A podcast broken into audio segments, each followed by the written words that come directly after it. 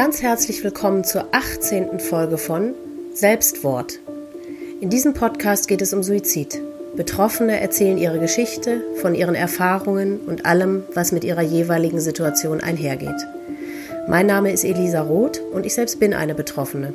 Meine Mutter hat sich 2002 das Leben genommen, da war ich 27. Da das Thema Suizid und das darüber reden immer noch ein Tabu ist, kam mir die Idee für diesen Podcast. Denn Betroffene wollen ja reden. Sie wollen ihre Geschichte erzählen.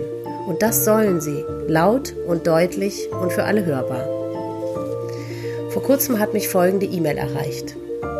Liebe Elisa, erst kürzlich bin ich auf deinen Podcast gestoßen und ich habe mich direkt verliebt, wenn man das so sagen kann. Ich habe mich so sehr darüber gefreut, dass es den Podcast gibt und so offen über das Thema Suizid geredet wird. Und auch, dass du das nach deinen schlimmen Erfahrungen so ins Leben gerufen hast. Ich finde das sehr bewundernswert. Lange Rede, kurzer Sinn. Auch mein Vater hat sich das Leben genommen, als ich 17 Jahre alt war. Heute bin ich 23, habe erst kürzlich meine Therapie beendet und habe diesen Schicksalsschlag sehr gut bewältigen können. Ich stehe mitten im Leben. Dennoch bin ich nach wie vor geschockt, wie wenig über das Thema in der Gesellschaft geredet wird, wie sehr es stigmatisiert ist und wie schlimm es deshalb auch immer noch ist, mit anderen darüber zu reden. Und es macht mich traurig, weil es mir oft auf dem Herzen liegt, dass es Menschen wie mir und dir in Zukunft nicht so geht, selbst leise zu sein, weil es in der Gesellschaft darum so still steht. Ich würde dir und den Menschen da draußen gerne meine Geschichte erzählen und dazu beitragen, dass das Thema immer weniger tabu ist. Es ist lange an der Zeit, denn es ist tatsächlich eine Unverschämtheit. Nur so als kleine Anmerkung, bis vor zwei Folgen hieß dieser Podcast, das ist ja wohl eine Unverschämtheit. Ich habe ihn jetzt vor kurzem in Selbstwort geändert. Vielleicht hast du ja Interesse und Zeit. Ich würde mich sehr freuen. Liebste Grüße und eine schöne Woche, Lea.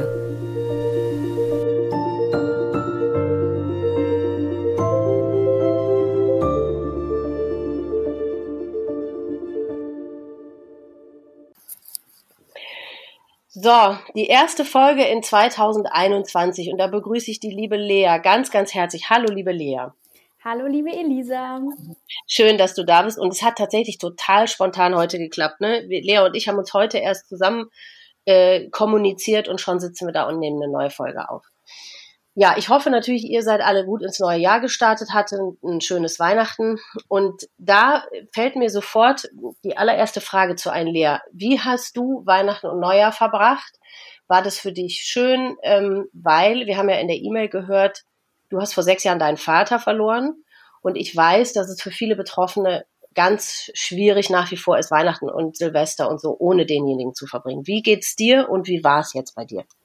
Ja, das ist äh, eine gute Frage zum Start. Also ich habe Weihnachten zum ersten Mal in dem neuen Zuhause von meiner Mama verbracht. Also sie ist nach Bayern gezogen, im, ins Allgäu. Und äh, von daher war das schon eine ganz besondere Situation. Und hinzu kam ja auch äh, Corona. Also das haben wir eigentlich immer das Weihnachtsfest mit unseren besten Freundinnen gefeiert. Das ging mhm. jetzt nicht. Also wir waren nur im kleinen Kreis. Meine zwei Geschwister, die sind jünger beide. Und mhm. meine Mama und unser Hund. Ähm, ganz ruhig war das und mhm. ähm, ja, man merkt, du hast es schon gesagt, ich habe vor sechs Jahren meinen Vater verloren. Oh. Und, und, wir können dazu sagen, du bist jetzt heute 23, also genau. du warst 17 erst. Ja, genau, ja. Und deine Geschwister, sag mal, wie viel, wie viel jünger als du sind die? Ähm, wir sind in zwei Jahresabständen. Okay. Also mhm. mein Bruder ist 20, meine mhm. Schwester ist, die wird jetzt 22, ich werde 24 dieses Jahr. Okay. Genau. Mhm.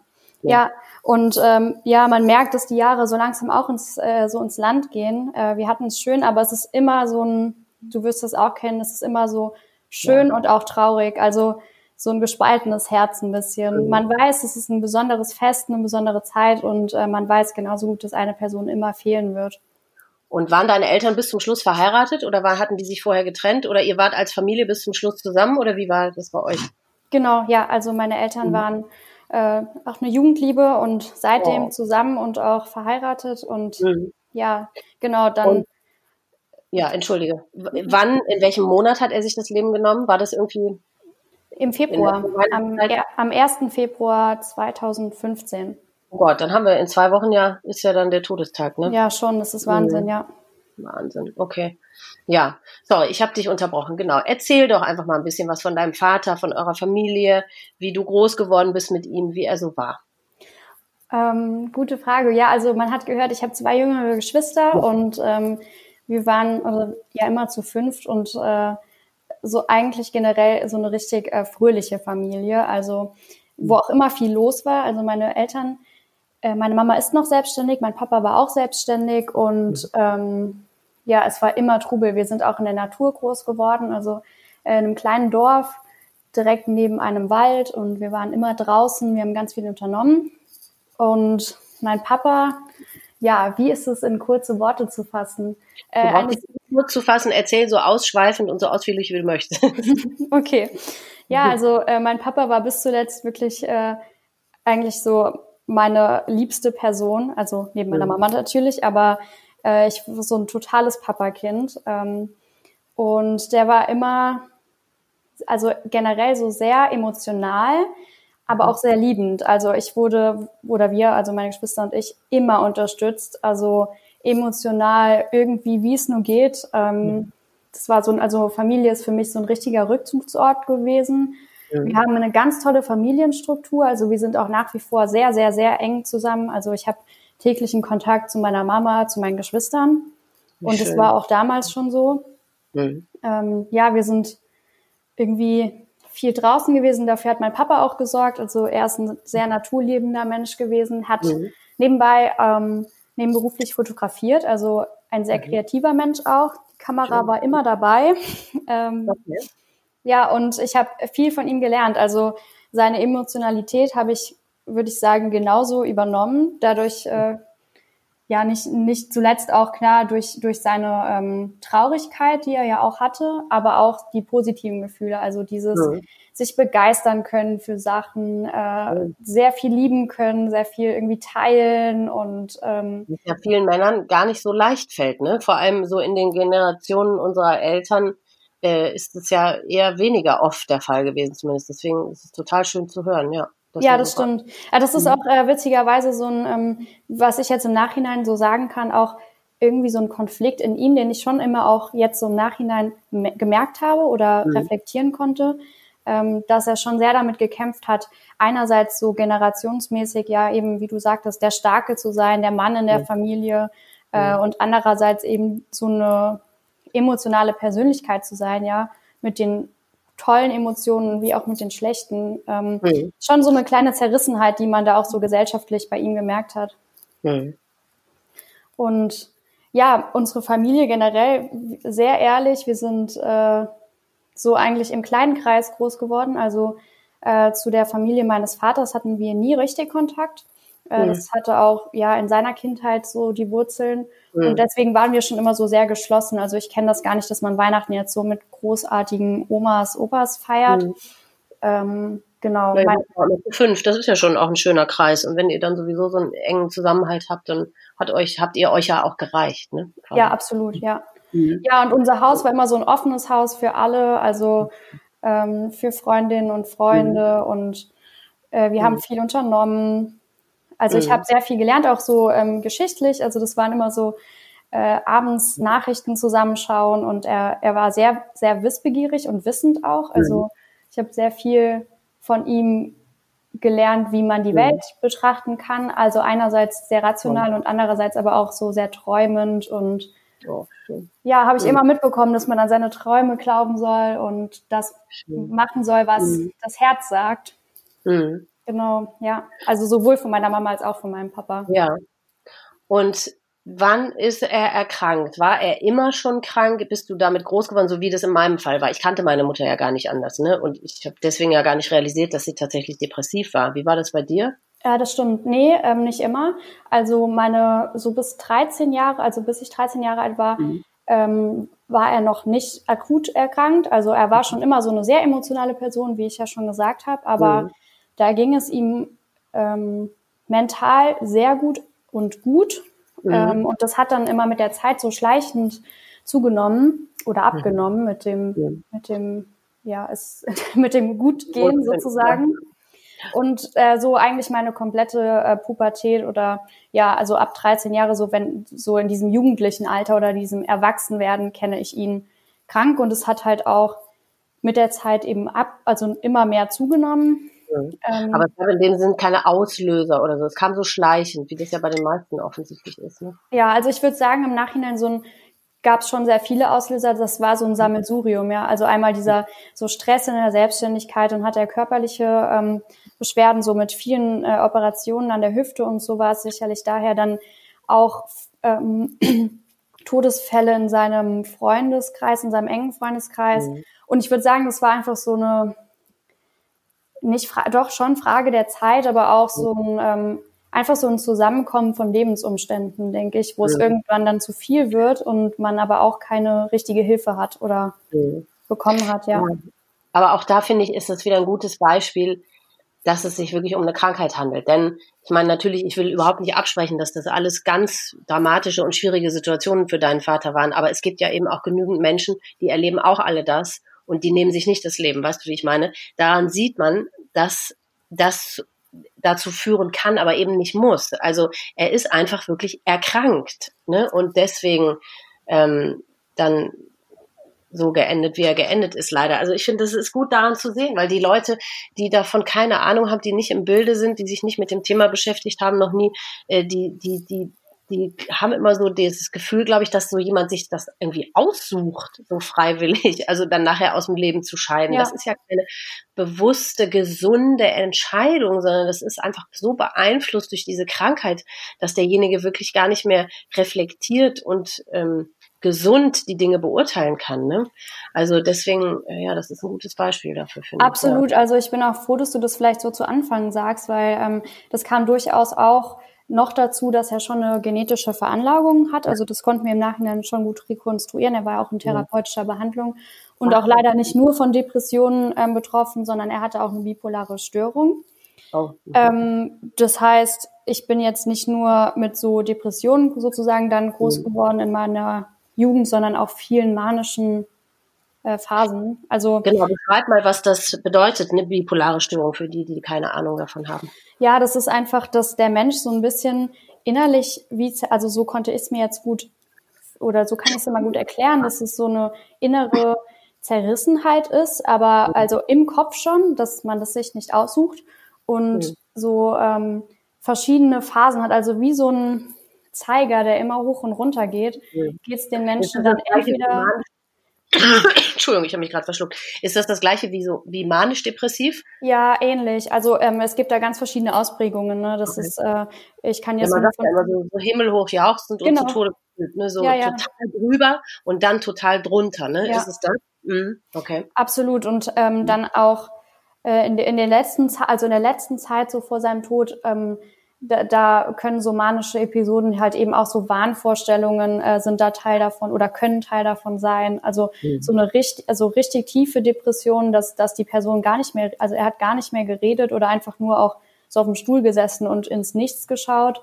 Ähm, und andererseits eben diese total positiven Stimmungen, ähm, wo man so, komm, wir fahren dahin und wir, wir machen irgendwas und äh, wir, wir shoppen irgendwas oder ja, wie auch immer, das hat ja ganz verschiedene Ausprägungen. Ja, ja und dazu eben dann so diese äh, Depression ist ja auch so ein, oder ja, geht dann damit einher ne, in diesen schlechten mhm. Phasen. Und das können dann teilweise lange Phasen sein, so lange Phasen, wo es einem gut geht, dann kurze Phasen, wo es einem schlecht geht. Und mhm. zuletzt waren das wirklich, also tägliche Unterschiede.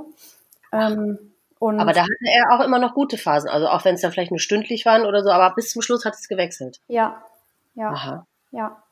Und, und deswegen ist das halt also für mich auch äh, super, also das ist ja für, oder auch für meine jüngeren Geschwistern, wie, wie soll ein Kind das jetzt begreifen, äh, ja. welch, welche Stimme oder was da überhaupt los ist. Also ja. einmal so, ja, Papa, können wir das machen? Und ähm, dann, dann heißt es ja und dann äh, so eine Stunde später oder zwei ähm, wird nicht mehr mit einem gesprochen. Und das ist halt, ja deswegen liegt mir das auch so am Herzen, dass es einfach ähm, ja eine Erkrankung ist.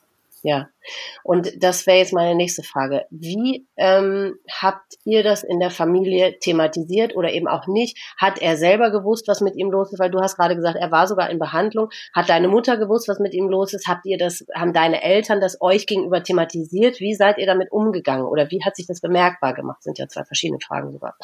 Ja, das stimmt. Also äh, bemerkbar machen kann ich jetzt gar nicht, also da kann ich mich auch zum großen Teil nicht mehr äh, gut erinnern, ja, wie, wie das jetzt so in meiner frühen Pubertät oder ja mhm. in den frühen jungen Jahren angefangen hat, dass ich das gemerkt habe, aber sicher immer schon. Mhm. Und ähm, wie ich schon gesagt habe, sind wir eine sehr offene Familie und ähm, mhm. mein Papa hat mit mir sehr viel geredet. Also ich weiß viel von ihm persönlich. Also. Er hat mir mhm. versucht zu erklären, was das ist in seinem Kopf und wie es ihm geht und dass, dass wir da gar nichts für können und so. Ja. Ja, also da war, das war schon immer so ein Thema und äh, auch äh, meine Eltern sind oder als, als Paar auch uns gegenüber immer sehr transparent gewesen. Natürlich auch nur in dem Rahmen, wie man das eben jungen, jungen Menschen oder ja, ja auch noch Kindern mhm. auf den Weg geben kann. Mhm. Aber äh, das war schon immer auch Thema. Ich meine, man hat es ja auch mitbekommen. Ja.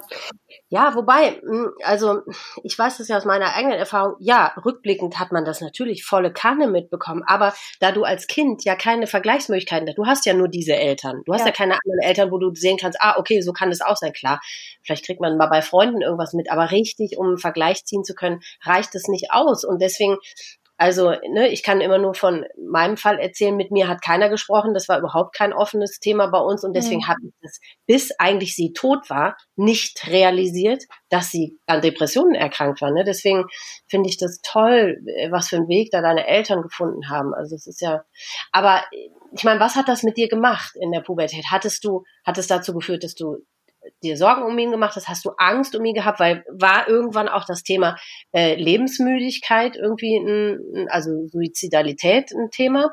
Ja, also das ist auch ein Thema, womit ich dann im Nachhinein oder jetzt auch bis heute lange gekämpft habe, weil ich das natürlich schon gemerkt habe und ähm, auch immer ja auch immer Sorge hatte. Also so, also man versteht das ja nicht. Ähm, der ja. Papa sagt einem, es geht es geht mir nicht gut oder mir geht's nicht gut, aber du brauchst ja. dir keine Sorgen machen. So, das war immer der Satz dahinter, aber ähm, wie soll man sich denn keine Sorgen machen? Das ist so die natürliche Gegenfrage, wenn man halt äh, Nee, das stimmt. Aber hast du dir wirklich Sorgen gemacht? Also ich meine, denn selbst du warst ja noch mal äh, zehn Jahre jünger als ich damals, als es passiert ist. Aber hast du wirklich, ja, du hast verstanden, okay, es geht ihm wirklich nicht gut. Er hat auch mit dir drüber gesprochen. Er hat dich auch offen mit einbezogen. Aber dass das beinhalten kann, dass er sich aufgrund dieser Krankheit das Leben nimmt, hast du diese, hast du das verstanden oder die Sorge? Ähm, ich nämlich nicht. Nee, ähm, so, also das, so mit meinem 16. Lebensjahr war das bei mir extrem. Also da war mein Papa auch ein halbes, dreiviertel Jahr zu Hause. Der ist dann nicht arbeiten gegangen, weil es einfach nicht ging. Und er war auch medikamentös mhm. eingestellt. Das Problem war aber auch, er hat seine Medikamente lange nicht vertragen. Und deswegen war das schon so, dass ich auch sehr gemerkt habe, okay, das hier ist jetzt wirklich akut. Und ich meine, da, mhm. ich, mit 16 äh, versteht man das ja schon. Und ja. ich weiß, dass ich zum Beispiel so Sachen gemacht habe wie, ähm, abends immer, ich bin immer nach unten, also wir hatten so ein zweistöckiges Wohnhaus ja. und äh, der hatte natürlich, der hat nie schlafen können und ich bin dann immer ganz oft, ähm, habe ich mir extra einen Wecker nachts gestellt und ja. ähm, bin runtergegangen und habe geguckt, ob noch alles gut ist und ihm gesagt, dass er jetzt schlafen gehen muss. Ja, ähm, aber das habe ich meiner Mama auch nie erzählt, weil äh, also jetzt im Nachhinein ja, aber mhm. natürlich, die hätte ja mir auch gesagt, spinnst du, du musst schlafen. Mhm. Aber so, das waren so aktive Sachen, die ich dann gemacht habe. Ähm, und er aber hat. Hm, Entschuldigung. Nee, nee, das finde ich total wichtig, immer so, ähm, dass Schlaflosigkeit zum Beispiel ein Symptom einer Depression ist. Das habe ich bis vor mhm. einiger Zeit auch noch nicht gewusst. Ähm, ne, was es da für Symptome gibt, Appetitlosigkeit, Schlaflosigkeit. Ähm, genau, das war bei meiner Mutter genauso. Die konnte auch nicht schlafen. Und ähm, das habe ich jetzt oft gehört und das habe ich auch bis dahin nie realisiert, dass das ein Symptom ist dessen. Das ist ja auch total wichtig zu wissen. Ne?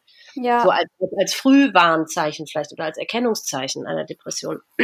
Absolut. Und das waren dann auch immer so verschiedene Sachen, also die ich dann auch nie so, die ich mir jetzt so erschließen kann, aber mit oder mit 15, 16 ähm, mein Papa geht den ganzen Tag arbeiten und ist immer so müde und abends ist er aber die ganze Nacht wach und ich war immer so, ja, dann geh doch schlafen. Ich verstehe das nicht, warum du nicht schlafen gehst. Und mhm. also das sind so, so logische Denkprobleme bei mir gewesen, die aber einfach ja eine Krankheit sind. Und ähm, ja.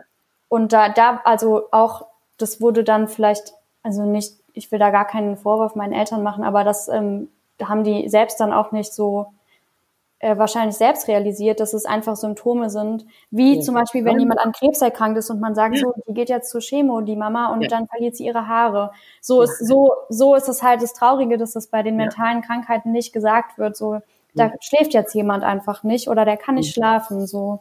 Ja, genau. und vor allem eben auch, warum das so ist. Ne? Ich muss unbedingt eine Folge aufnehmen. Ich habe das Glück, dass ähm, mein Onkel, der Vater meines Bruders, ist ein ganz renommierter Hirnforscher. Ja. Und mit dem will ich unbedingt sprechen, dass wir, ob nun betroffen oder nicht, alle mal verstehen, was tatsächlich so die Prozesse, die wirklich chemischen oder wie soll man das nennen, die aktiven Prozesse dann im Gehirn sind ähm, bei einer Depression. Ne? Was ja. dann tatsächlich da passiert und warum es den Menschen so geht, wie es ihnen geht. Warum schlafen die nicht mehr? Warum können die nicht mehr essen? Das ist doch wirklich total äh, verrückt. Ne? Ja, Vor allem auch für ein ermüdendes Leben dann. Also dann geht's einem sowieso schon so schlecht, man ist so depressiv und dann kannst du noch nicht mal schlafen. Ich meine, das wissen wir gesunde Menschen ja auch selber schon, wie, wie katastrophale Auswirkungen das haben kann, wenn man über einen langen Zeitraum nicht schlafen kann. Ne? Mm, ja, und das ist einfach ein Teufelskreislauf. Und da, also und dazu halt diese manischen Phasen, das ist halt also einfach unglaublich anstrengend für die Person an sich und natürlich dann auch für das ganze Umfeld. Also mhm. ja.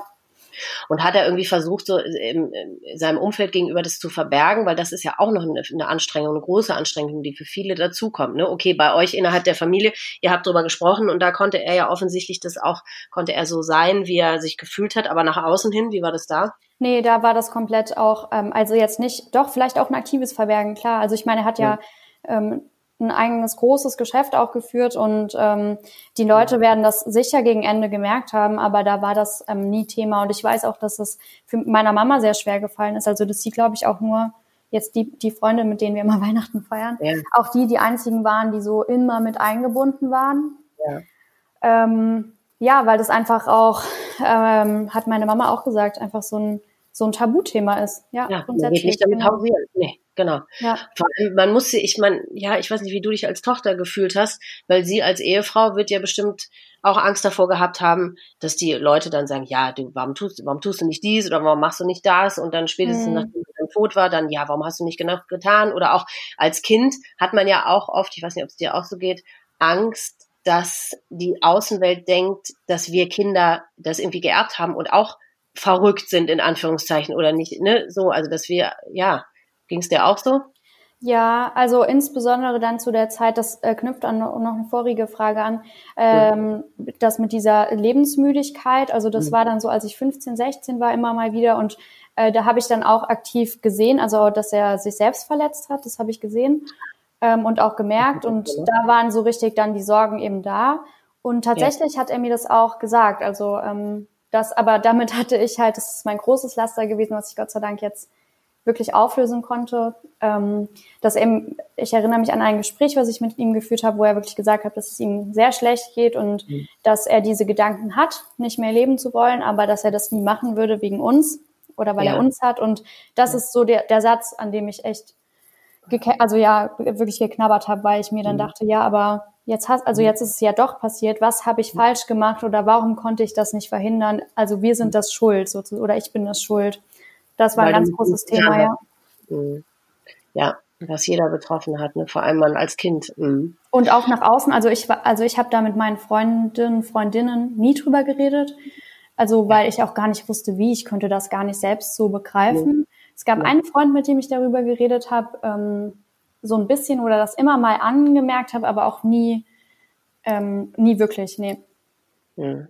Ja klar, es fragt einen ja erstens auch keiner, wie auch, weil wenn, ja, die, wenn die das Umfeld, wenn die gesunde Eltern haben, äh, klar, warum sollten die einen fragen? Und die sind ja nicht so äh, so weit bei dir in deine Familie eingetaucht, als dass sie es wahrscheinlich mal mitbekommen hätten. Und du von dir aus, nee, das macht man auch nicht, ne? So wie als würde man ein Referat halten. So, heute möchte ich gerne sprechen über meinem ja. Vater, dem geht's nicht gut. Nee, das macht man eben einfach nicht. Ja, und Deswegen, ich hatte, wie du auch gesagt hast, ja auch keinen Vergleich. Also für, für mich war das einfach so Normalität, auch dass ich so ähm, sehr emotional bin und so eine Angst auch immer hatte und so. Also das war für mich einfach normal. Also, Stimmt, aber, in meiner aber Welt. im Moment, wo er äh, mit dir drüber gesprochen hat und dir vor allem auch gesagt hat, ähm, oder du auch gesehen hast, dass er sich selbst verletzt hat, mhm. wie hat er das gemacht? Das ist ja, ist das nicht sogar eher wieder ähm, so eine, so eine Borderline-Geschichte? Also ich wusste nicht, dass Selbstverletzung auch Teil einer Depression tatsächlich sein kann. Also ich bin ja wirklich nur Laie. Ich habe null Ahnung. Das ist das erste Mal, dass ich das höre. Ja, doch, das, kann, äh, das äh, hängt auch mit diesen manischen Phasen eher zusammen. Ach, ja, also ja, genau.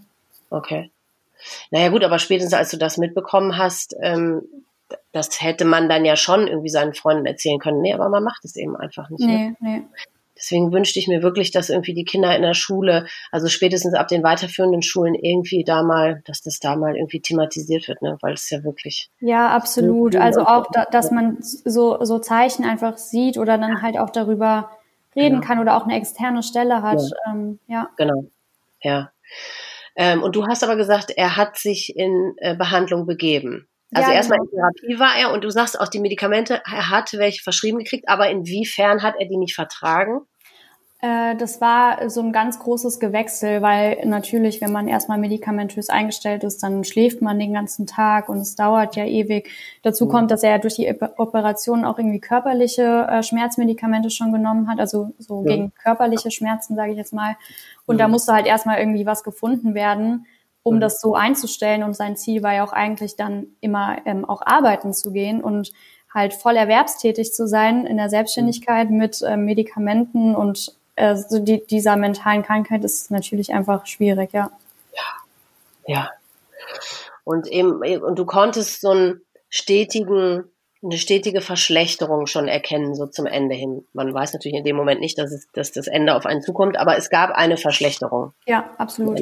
Ja, ich konnte das auch rekonstruieren. Ich habe Tagebuch geschrieben und ähm, da habe ich auch, also das war mir jetzt gar nicht mehr so klar. Ich hatte das im Rahmen meiner, also ich habe eine Therapie gemacht, die habe ich dieses Jahr beendet, aber mhm. da habe ich das auch ähm, mal mitgebracht und da ja. gingen wirklich einige Tagebucheinträge da darauf oder ja da drauf, äh, wo mhm. ich wirklich beschrieben habe, dass es ganz schlimm ist, äh, dass es meinem Papa so schlecht geht und ich äh, ihm einfach das abnehmen will, weil ich sein Leid auch so gespürt habe und ähm, große Angst hatte, dass irgendwas passiert.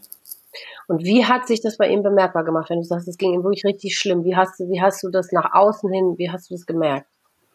Äh, insbesondere durch diese, also in diesen ganz tiefen manischen ja. Phasen, dass er wirklich gar nicht mehr gesprochen hat. Also der, also das war so eine Hülle, so eine körperliche Hülle.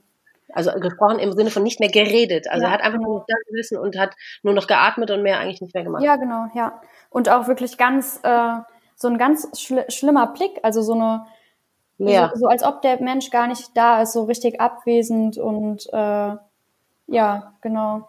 Und, und auch so eine Gereiztheit dann, wenn man ihn angesprochen hat und auch mhm. so, so was gar nicht Erreichbares. Also man mhm. hat ihn angesprochen und es ist überhaupt nicht angekommen. Also ja. der, der hat mir das auch gesagt, also er war, hat auch oft davon geredet, dass ähm, der sich nicht mehr daran erinnern kann, wenn man zum Beispiel irgendwie gestern was gefragt hat und er mhm. war da in dieser schlechten Phase und dann hat man das heute nochmal gefragt und mhm. gesagt, ja, das habe ich gestern schon gefragt, ja, das kann ich, da kann ich mich nicht mehr dran erinnern, war auf die Antwort. Also so, ein, so eine richtige Abwesenheit, so ein ja, genau. abgekapselt. Genau. So, und jetzt müssen wir ja leider zu dem entsprechenden Tag zu sprechen kommen. Wie, ja. wie was, was ist da wie passiert? Ähm, das war ein Wochenende, also mhm. an diesem Wochenende war Fastnacht, also es war so ein, ja genau, Fastnachtswochenende oder Karneval. Ich weiß mhm. nicht, wie das bei dir heißt. Ja, Karneval. Ähm, ja, und es war ein Sonntag. Also ich weiß, dass ich samstags, mein Bruder war nicht da, der war bei einem Freund. Und ich hatte samstags abends, ähm, da war die Stimmung schon ganz blöd. Ich hatte einen ganz coolen Tag in, äh, in Trier, wo ich aufgewachsen bin, mhm. mit einer Freundin, die zu Besuch war, die nach Berlin gezogen ist und ich war total glücklich, die zu sehen und äh, mein Papa hat mich am, sollte mich am Bahnhof abholen und ich habe da auch schon irgendwie anderthalb Stunden gewartet, weil der das irgendwie das also nicht also nicht bewusst vergessen, aber das einfach nicht so Sachen nicht mehr hingekriegt hat. Und ich wollte ihm dann erzählen von dem Tag und äh, wie toll das war mit meiner Freundin und er hat halt diese ganze Autofahrt überhaupt, er hat das überhaupt nicht mitgekriegt. Er hat nicht Hallo gesagt, er hat, also das war wirklich, ähm, also der war so weg, aber das, das war für mich ja normal. Ist ja auch erstaunlich, ne? Ja, das, das ging noch, keine, also keine Ahnung, so im Nachhinein so wirklich das ist ja auch verrückt. Also wenn ja. jemand so abwesend ist, also komplett abgetaucht ist, weil da sind ja so viele Reize und du musst ja so reagieren auf alles im ja. Straßenverkehr. Das ist ja verrückt, dass das aber dann noch so ja. das hing. Aber vielleicht war er dann so da darauf konzentriert und somit da äh, da so mit, na, ich kann nicht reden, so damit beschäftigt, so das wollte ich sagen, hm. dass es für ihn mehr nicht gereicht hat. Ne? Genau, mhm. ja.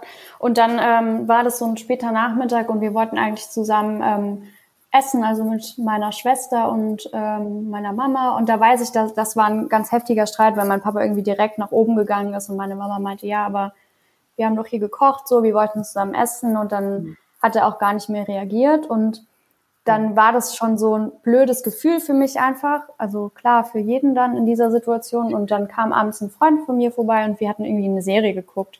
Und ähm, dann weiß ich noch, dass es in der Nacht geschneit hat und ähm, ich dann sogar noch mit unserem Hund rausgegangen bin. Da war es so ein Uhr oder so. Und ich habe dann auch die ganzen Leute, die so im Fastnachtsfest nach Hause gegangen sind, irgendwie gesehen. Bin nach Hause und in mein Bett gegangen und sonntags morgens ähm, bin ich auch runter und irgendwie war meine Mama schon so ganz merkwürdig. Also weiß ich nicht, meine Schwester war bei mir im Zimmer und meine Mama war irgendwie ganz merkwürdig und meinte, ja, irgendwas ist nicht okay.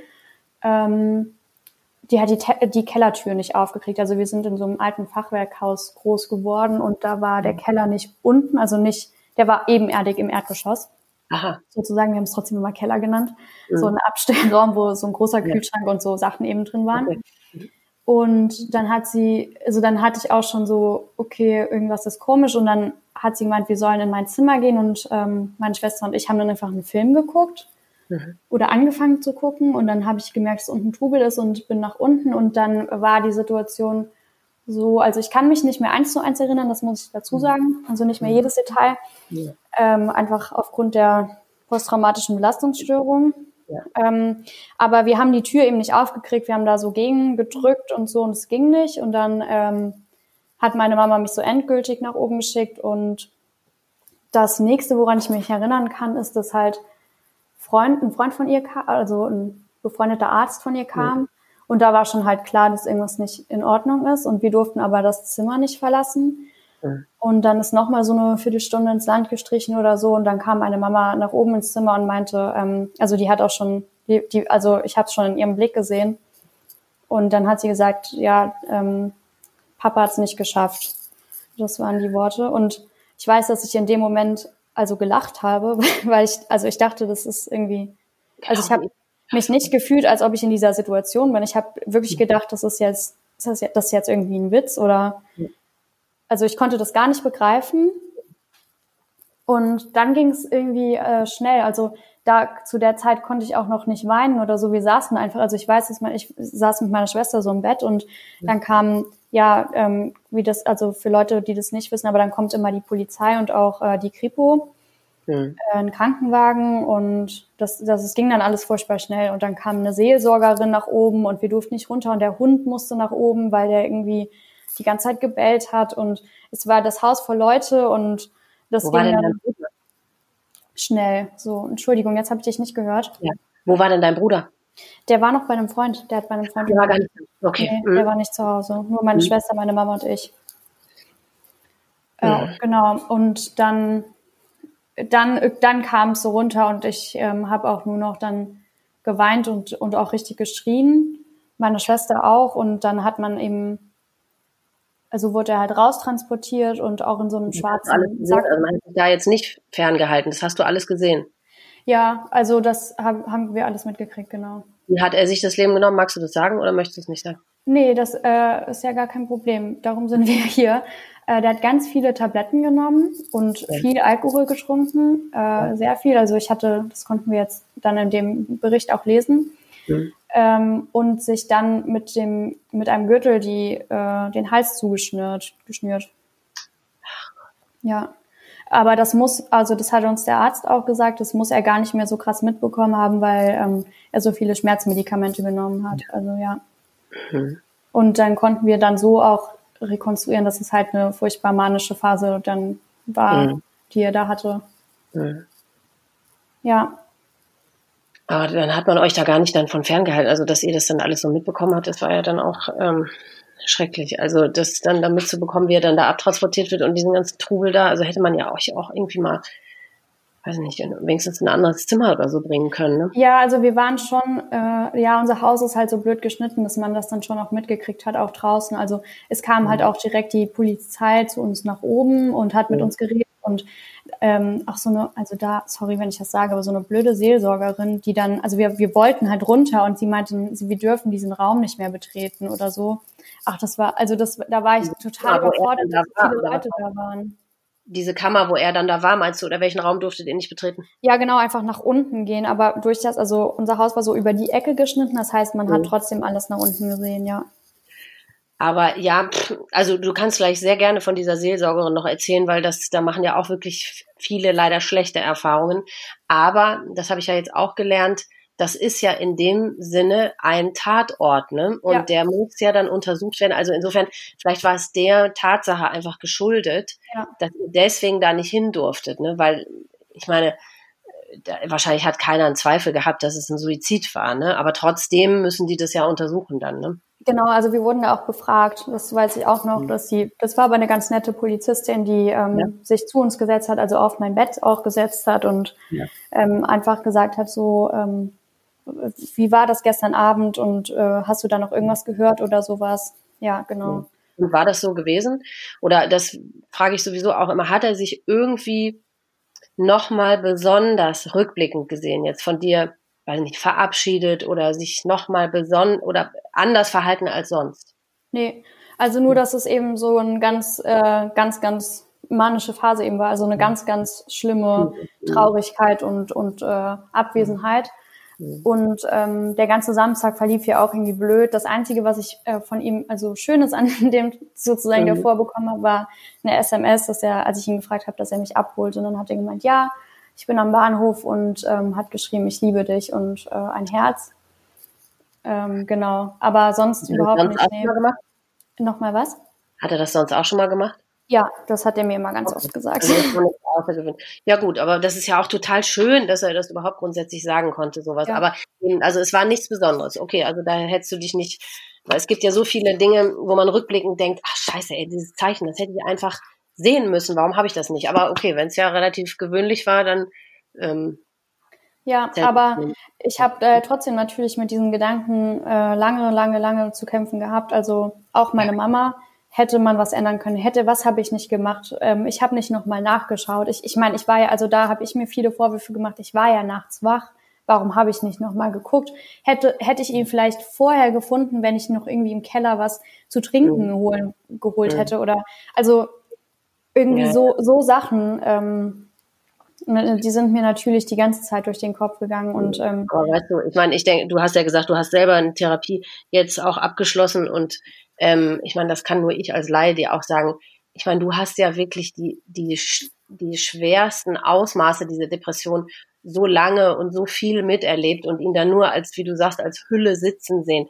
Was hättest du, ja, vielleicht, wenn du ihn in dem Moment da gefunden hättest und ähm, du hättest ihn da, hättest dann einen Krankenwagen gerufen oder so, man hätte ihn retten können, ja, okay, vielleicht hättest du uns in dem Moment ver, verhindern können, aber du hättest es niemals, also du hättest es, ja, du hättest es aufschieben können, aber niemals ja. verhindern können. Was hättest du denn noch machen sollen, wenn da eine, eine halb tote Hülle sitzt, ja. die gar nicht ansprechbar ist. Was sollst du als Tochter oder aber auch deine Mutter als Frau, was, du kannst doch gar nichts machen. Kannst du nicht.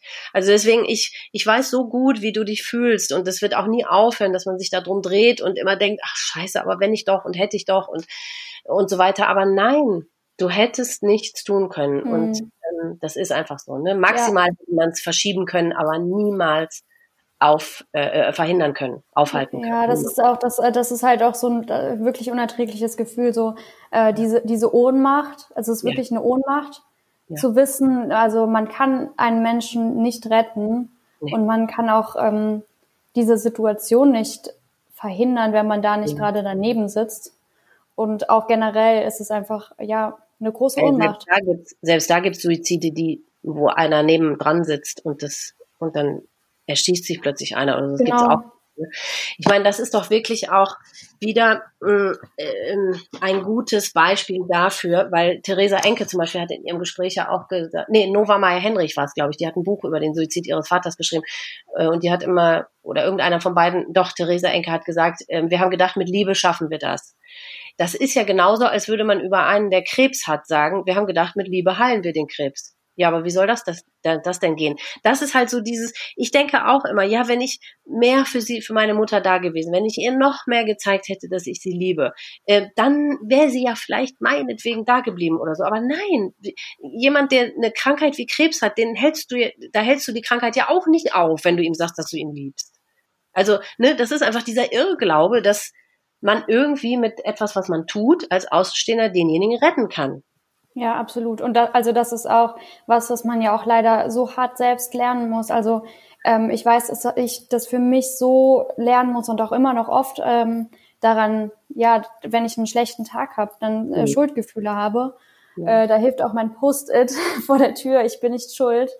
Äh, nicht so viel, aber ja, das ist einfach, man, man kann es nicht, man kann, man kann einfach nichts tun. Also ja. Wir, wir waren da und meine Mama hat es auch gesagt, äh, ähnlich so, wir haben, wir haben versucht, dass es mit Liebe geht. Ja. Ähm, aber auch sie, also sie konnte nichts machen, in, ja. also weil das einfach den eigenen Kreis oder die eigene Macht auch völlig überschreitet. Ja, total. Und du, wer, wer weiß, ich meine, ihr scheint ja wirklich eine ganz tolle, liebevolle, offene, ähm, im Umgang ganz tolle Familie, ähm, seid ihr natürlich immer noch, aber mit eurem Vater gewesen zu sein. Und vielleicht habt ihr ja dadurch, wie ihr wart, sein Leben schon verlängert. Mhm. Weißt du, vielleicht hat die Liebe das schon bis dahin verlängert. Wenn das so nicht gewesen wäre, vielleicht wäre er dann schon zwei Jahre früher gegangen. Also, ne, vielleicht habt ihr das dadurch sogar verlängert. Das kann ja gut sein. Weil ich glaube doch, bis zum gewissen Grad sind die ja noch erreichbar und sind die auch empfänglich für äh, die Emotionen oder das, die Hilfe von außen. Ne? Bis zum gewissen Grad geht das. Aber klar, wenn ein bestimmtes Stadium der Depression dann irgendwann erreicht ist, ne, dann, wie du selber sagst, dann kriegen die ja gar nichts mehr mit. Ne?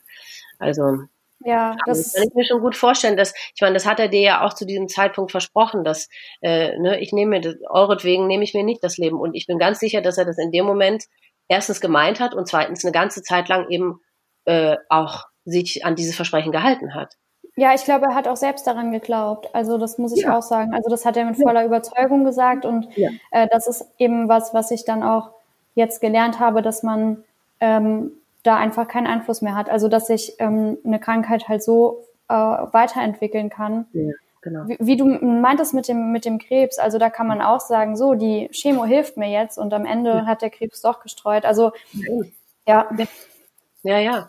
Also das ist ja nicht so, die, diese Depression hat ja auch nicht immer, wie man ja an deinem Vater allein schon sieht, hat ja nicht, hat ja auch nicht immer die gleiche Intensität. Das bleibt ja nicht immer in demselben Stadium, ne? Das ist dann, also deswegen kann man sich nicht immer an diesem, einen Stadium, wenn derjenige in diesem einen Stadium etwas gesagt hat, daran kann man sich nicht immer messen, weil die Krankheit eben diese unterschiedlichen Auswirkungen und Stadien einfach hat. Ne? Ach, deswegen, das ist so schrecklich, weil es für Außenstehende einfach nicht ersichtlich ist. Man kann kein Pflaster draufkleben, da ist keine offene Wunde, da ist kein Geschwür, da ist kein, man kann es einfach nicht sehen, sondern man kann sich ja nur auf das verlassen, was man hört und das Verhalten, was man da sieht. Genau. Und deswegen kriegen wir das mit unseren gesunden Gehirnen einfach nicht gepackt. Ne? Ja, und deswegen, deswegen auch diese, diese Ohnmacht, die man dann einfach hat. Ja. Total. Ja, genau. Und ähm, das war dann der Vormittag und dann war der Krankenwagen weg und ähm, der Ar befreundete Arzt noch da und dann stand ja im Raum, dass wir meinen Bruder abholen müssen. Und das war eine ganz schlimme Fahrt. Also wir sind auch alle mitgefahren.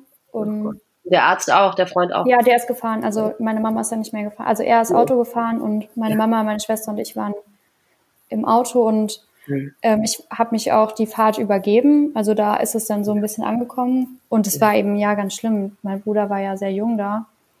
Ja. Äh, der 14. War, der war ja 13, 14. 13, 14. Wir mussten ihn bei seinem Freund abholen, der, wo er gerade so eine Jungs, so, so einen Jungsabend hatte und äh, er hat schon gemerkt, dass irgendwas nicht okay ist, weil natürlich wir sind mit dem Auto des ähm, Arztes hergekommen und mhm. alle waren da und dann hat er sich ins Auto gesetzt und das, das war wirklich, das war, das war ganz schlimm. Das war wie, wie so nochmal erleben, schon an dem gleichen Tag. Ja. Und auch das dann nach Hause kommen. Also wir haben dann angehalten und ich musste, also ich musste mich übergeben und dann sind wir irgendwann wieder zu Hause angekommen und wir waren dann alleine, also nur meine Mama, meine Schwester und ich irgendwann mhm. gegen Abend. Ja, und dann sind da die Schuhe, die, also es ist alles wie immer, ja. nur dass die Person nicht mehr da ist. Ja.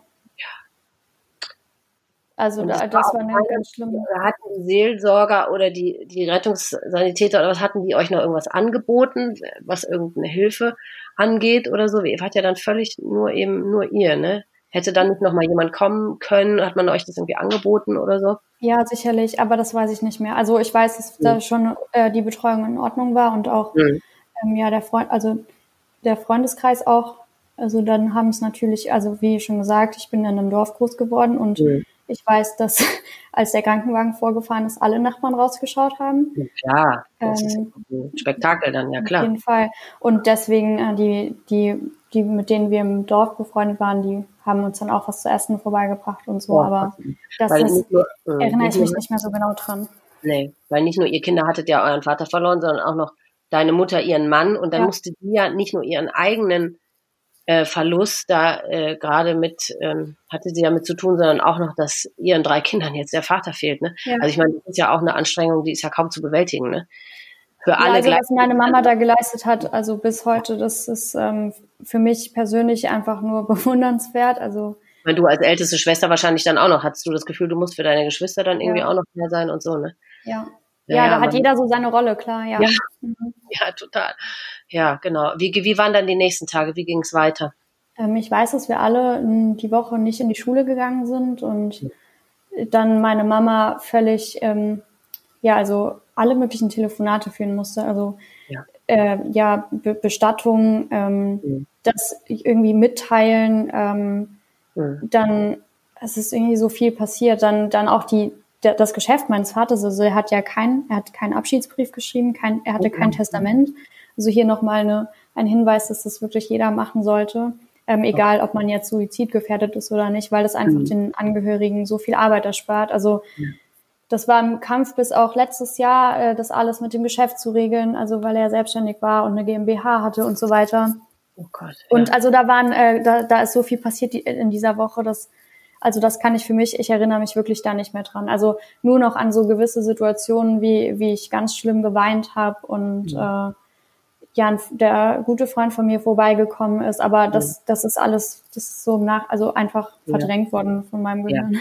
Das ist ja auch so unvorstellbar mhm. für die eigene Seele, das, das kann man ja gar nicht aushalten. Also deswegen, ich wundere mich immer nicht, dass das Gehirn einfach alles ausblendet, weil es ist einfach zu, zu, zu groß, dieses Trauma. Und das, wie, wie soll man das verarbeiten können? Das ist einfach kaum möglich, ne? Ja, und auch so ein großer Schmerz. Also das ist. Ja, eben. Da, da wirklich erschreckend, dass ich den auch noch so, also ich jetzt auch beim Reden, ich merke das richtig ähm, in mhm. meiner Brust und ich habe das ja. dann, also der Schmerz ist nach wie vor, also genauso da. Äh, ich weiß nur, wie ich das, wie ich mich nicht mehr so davon einnehmen lasse. Äh, mhm. Das ist halt schon ein bisschen weniger geworden, aber das ist sehr fast, also ja, faszinierend, wie das so, ja. so, Aber so mal, versuch mal, versuch mal diesen Schmerz zu beschreiben, weil ich bin immer erstaunt oder ich denke oft, dass in unseren Gesprächen, die wir hier jetzt in dem Podcast so führen, dass irgendwie tatsächlich diese, diese, das Ausmaß dessen, was wir als Betroffene ähm, äh, so erleben oder spüren, dass das, man kann es eben eigentlich gar nicht richtig in Worte fassen und es wird deswegen auch gar nicht so richtig klar. Ich habe es in meiner Geschichte ja versucht, irgendwie mit diesem, dass man so in King Kongs Hand sitzt und die ist so behaart und, und rau und dass der so zudrückt und man keine Luft mehr kriegt und so versuch mal deinen, wie du dich gefühlt hast, versuch das mal zu beschreiben. Mhm. Ähm, für mich ist das wirklich so ein richtig körperlicher Schmerz, also ja. als hätte, als würde mir jemand wirklich das Herz rausreißen, also ja. äh, dass, dass man gar nicht mehr reden, gar nicht mehr atmen kann und das ja. also wirklich richtig wehtut im Körper ja. Ja. und man einfach so ähm, ohnmächtig ist. Ja, ne? Hm. Nochmal so, also es ist so eine nochmal wiederholende Ohnmacht, aber diesmal so eine richtige körperlich schmerzende. Also hm. das hat auch lange gebraucht, bis ich das so ähm, erklären kann und dass da nicht mehr so eingenommen von bin. Ja. Ja, aber ich weiß, dass ich, also ich konnte gar nicht normal weinen, so wie, wie, wie man das kennt, wenn einem so Tränen runterkommen oder so. Nee. Also ich hatte so richtige Schrei, also so richtige Schrei, ja. Anfälle wegen, ein, einfach wegen diesem Schmerz, weil, weil ja. er so unaushaltbar ist. Ja, genau. Ja. Und wer hat sich denn irgendwie, wo konntest du das denn? Hast du das eher nur für dich dann da in deinem Zimmer ausgelebt oder hat, wem gegenüber konntest du dich dann mal ähm, fallen lassen oder konntest du Trost suchen oder so bei deiner Mutter oder gab es irgendjemand anders oder wie hast du das gemacht? Ja, ähm, beim, also in diesen ersten Zeiten äh, sehr, also so zusammen haben wir das als Familie äh, Ach, auch, ja. also nicht, nicht aktiv gemacht, aber ähm, da saßen wir abends auf der Couch und ja. äh, da, da weiß ich noch, dass ich einmal so äh, schreien musste und da haben mich alle in den Arm genommen und festgehalten. Okay. Und auch mhm. in der Schule, also wir sind dann alle relativ schnell wieder in die Schule gegangen, auch einfach damit so ein bisschen Normalität reinkommt. Ja. Und mhm. da hatte ich auch keine Kontrolle über mich selbst. Also ich habe äh, mitten im Unterricht musste ich rausgehen und habe hab auch teilweise äh, wirklich Stunden dann einfach auf der Toilette gesessen und geweint, aber da hatte ich meine mhm. zwei Freundinnen, die wirklich immer ja. da waren. Und wie ist deine Mutter da vorgegangen? Hattet ihr da, äh, sie hat ja bestimmt mit deiner, mit dem Klassenlehrer oder so gesprochen oder sogar mit der, mit dem Direktor oder wie auch, da, da waren ja sicherlich dann alle vorbereitet und eingeweiht oder bist du da völlig, ohne dass einer wusste, wieder in die Schule gegangen?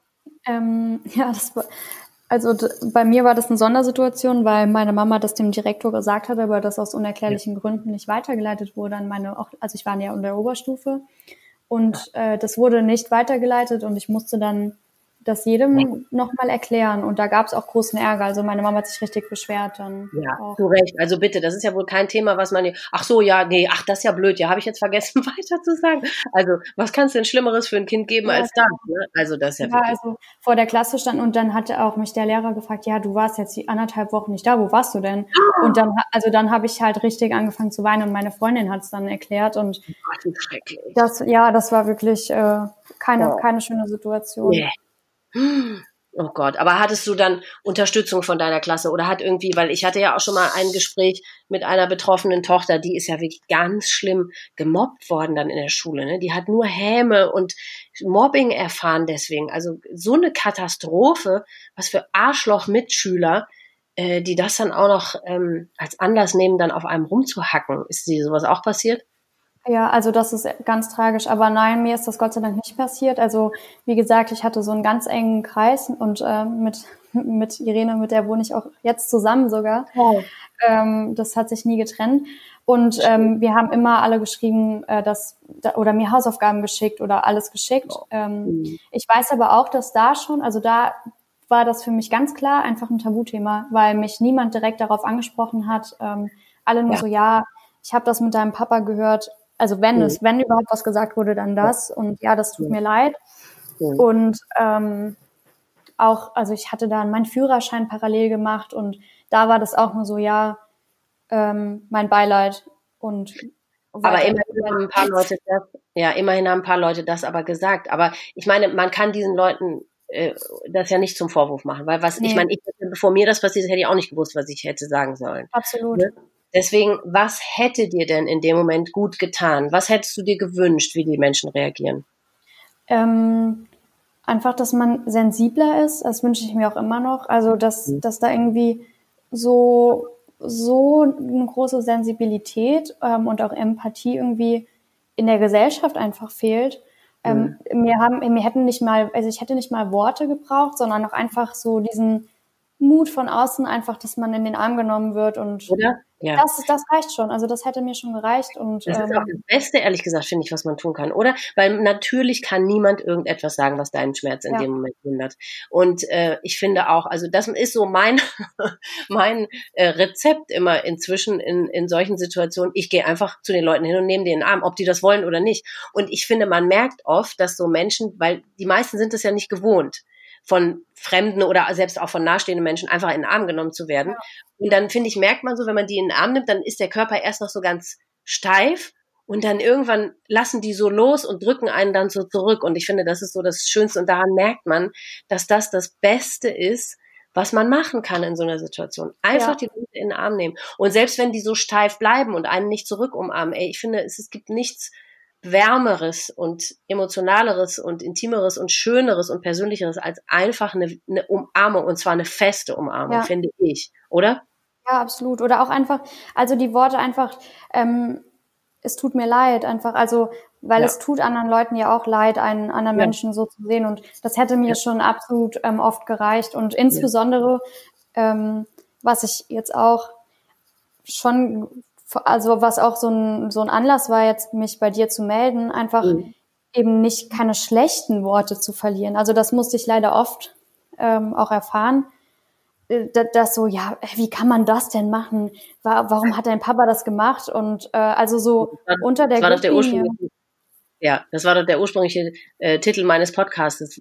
Zu mir hat ja auch einer gesagt, das ist ja wohl eine Unverschämtheit. Das ist, ja, genau, also hast du die Erfahrung auch gemacht, dass die Leute ja. sagen, wie kann der denn das tun? Das ist ja wohl unverschämt.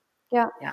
Und ähm, äh, ich habe dann auch später, also bis jetzt ich das wirklich komplett für mich aufgelöst habe und ich jetzt auch so für mich selbst auch darüber reden möchte, weil, weil es einfach wichtig ist, habe ich auch ähm, gelogen. Also ich habe gesagt, mein Papa ist an Krebs gestorben, weil das einfach, für, also weil die Menschen damit nicht umgehen können. Also viele.